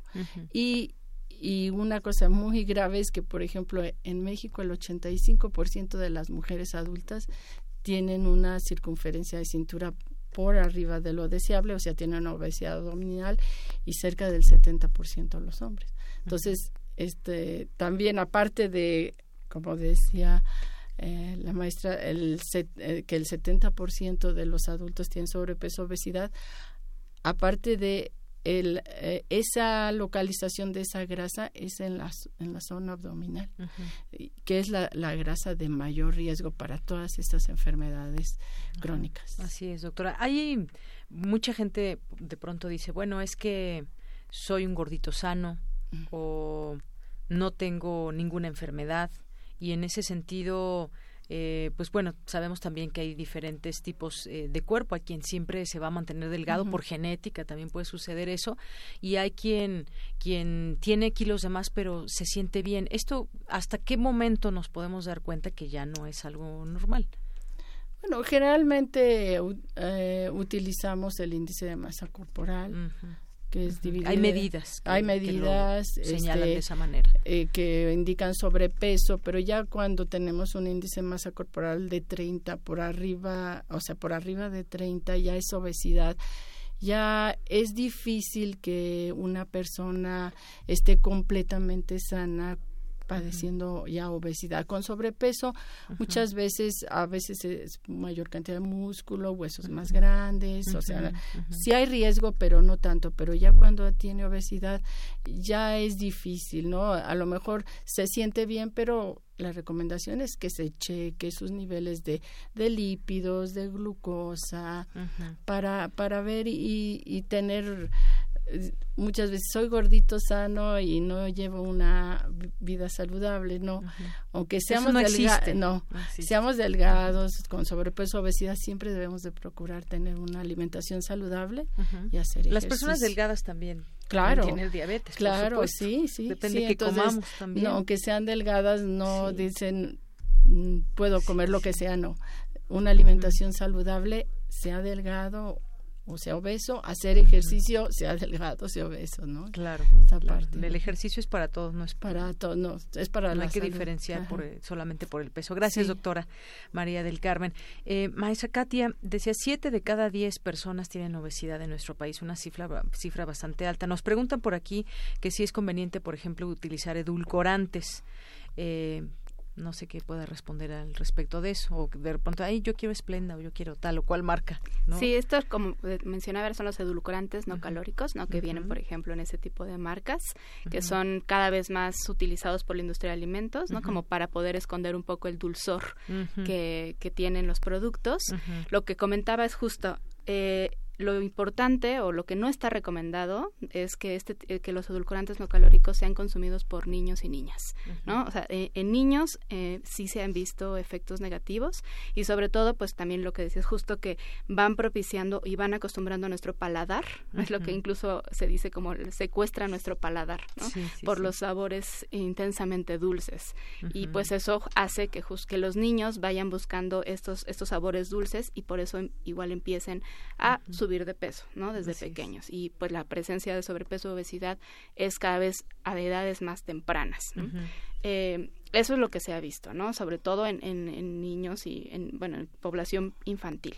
Para adultos, pues lo que se, eh, justamente también no se, no se tiene como una evidencia 100% segura, pero se han tenido este, igual estudios que pueden generar este, pues cáncer o algunas complicaciones. Pero, pues yo creo que lo más importante aquí, más que, más que si sí o si no utilizamos un producto de la industria, es por pues, regresar o, o consumir los alimentos que tenemos de manera natural en nuestro en, nuestra vida cotidiana, ¿no? O sea, los alimentos, las frutas, las verduras, los productos que están este, cercanos a nosotros, de productores locales, el frijol, el haba, la lenteja, ¿no? La avena, o sea, que son, en lugar de estar favoreciendo a la industria, pues favorecemos la economía local y, la, y a los campesinos y a las campesinas de nuestro país, que son los que pues nos dan el sustento y la, la comida día a día. Entonces creo que esa sería la, la respuesta que yo tendría. Y la otra, una cosa, si me permites, que me gustaría mencionar sobre las complicaciones de la diabetes, que desafortunadamente y muy triste, o sea, de manera muy triste en nuestro país,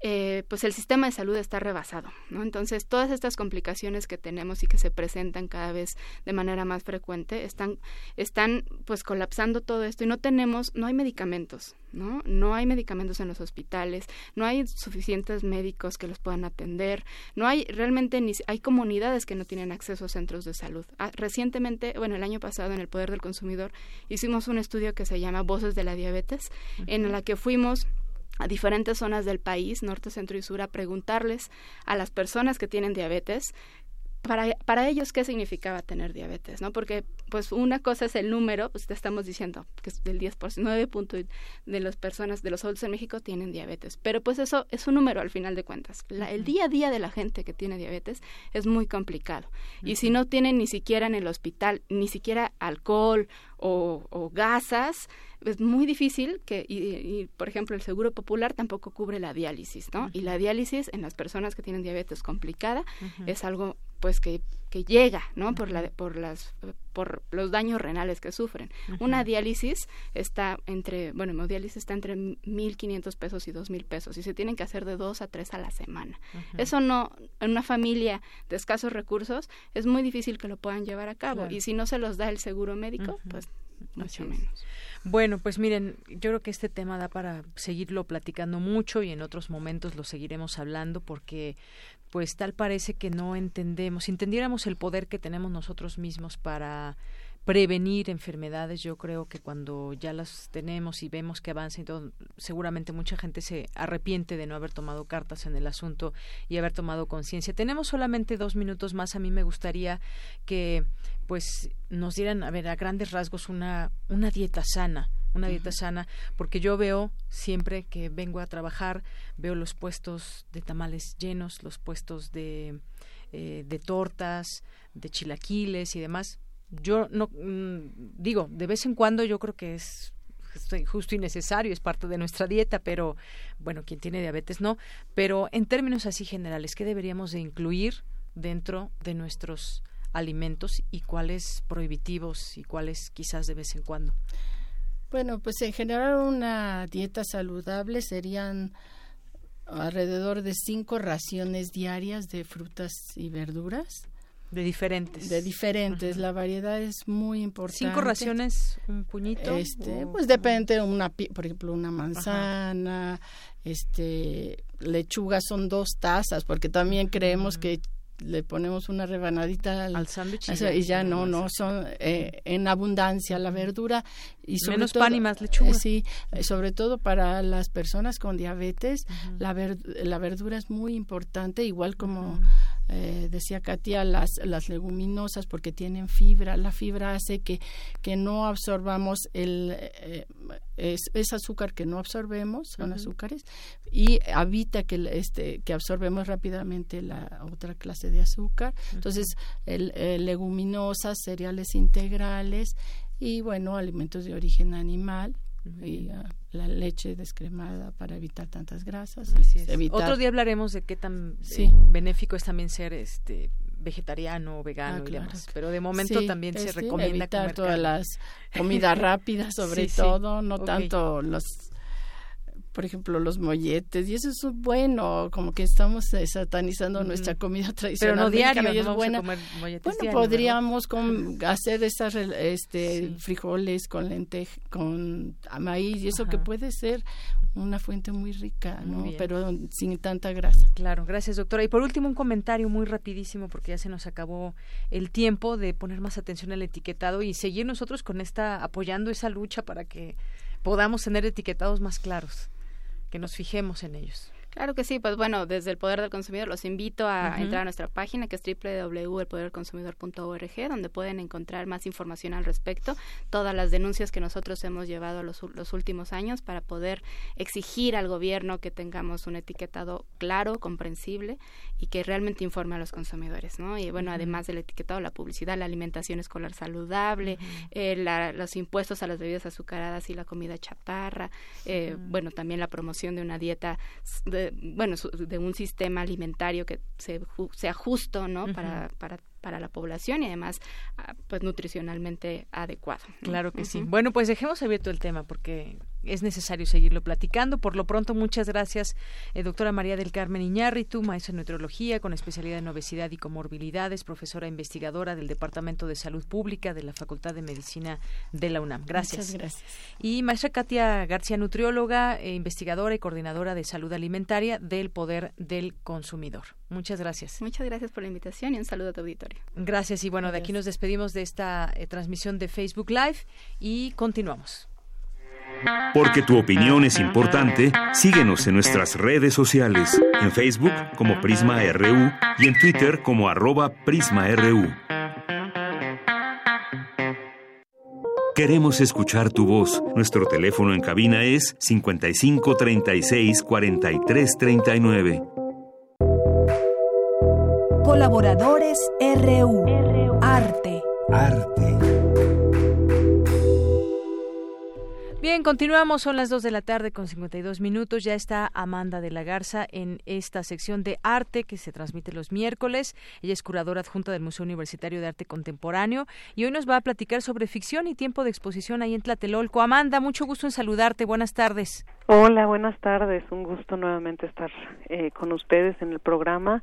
Pues ahora retomando hablarles eh, de una exposición que ya tenía un tiempo que no les hablaba de, algún proyecto y pues recientemente fui a ver esta exposición que se llama Ficción y Tiempo, efectivamente, que está en el Centro Cultural Tlatelolco eh, y eh, es curada por eh, el grupo eh, de estudiantes de la maestría en estudios curatoriales que se imparte en la UNAM.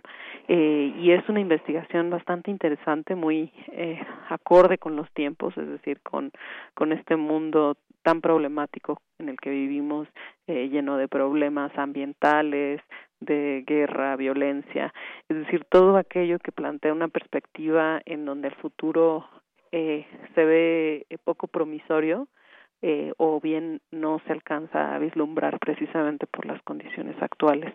Eh, y pues esta exposición tiene como característica el que eh, la mayor parte de los artistas son jóvenes eh, algunos de ellos claramente pues ah, ya han exhibido pues en, en diversos espacios museos otros son mucho más jóvenes de diferentes partes del país y eh, los curadores eh, comisionaron varias piezas no eh, por ejemplo hay un hay un artista Tláhuac Mata que tiene una pieza en donde lo que se ve es precisamente el, eh, la forma del del antes eh, nuevo aeropuerto de la Ciudad de México eh, como una especie de ruina eh, inundado por el lago, eh, el lago de, digamos, de Texcoco.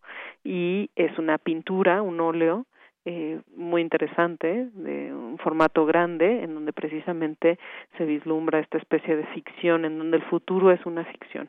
En este sentido, pues tiene mucho que ver con lo que, pues a lo largo del siglo XX desarrolló también la ciencia ficción, la ciencia ficción como digamos esta literatura o estos escenarios eh, creados por el cine de ese futuro eh, en algunas ocasiones promisorio, pero en otras partes también bastante apocalíptico. Y eh, pues precisamente por, por esto es que muchas de las piezas también abordan temas vinculados con lo narrativo o lo literario. Eh, por ejemplo, hay una, una obra en donde eh, hay un personaje eh, que es ficticio, un artista ficticio, eh, y que eh, a partir de una serie de, de impresiones, eh, el espectador puede ir tomando eh, fragmentos de una historia y armando esa ficción o esa narración a partir de los diferentes componentes eh, de este pequeño cuadernillo que el espectador va va conformando también reflexiones que tienen que ver sobre eh, la vivienda eh, y eh, pues también sobre la condición de la ruina es decir la ruina como algo eh, que eh, de alguna manera refiere a, a ese pasado pero de, a la manera de unas ruinas del futuro de algún de civilizaciones extintas eh, de guerras eh, que pues que, que que ocurrirán o que ocurrieron en un tiempo futuro. Y precisamente pues por eso la imagen de la exposición es estos símbolos eh, de fast forward de play stop que, que vemos digamos en, en los aparatos en los aparatos electrónicos. Eh, y pues que creo que es una reflexión muy oportuna y que además eh, de alguna manera eh, tiene mucho que ver con la forma en que les hemos entregado al, a los jóvenes el mundo eh, y eh, cuál es la percepción de futuro que pues muchos de estos jóvenes eh, vislumbran o no vislumbran eh, de lo que está por venir.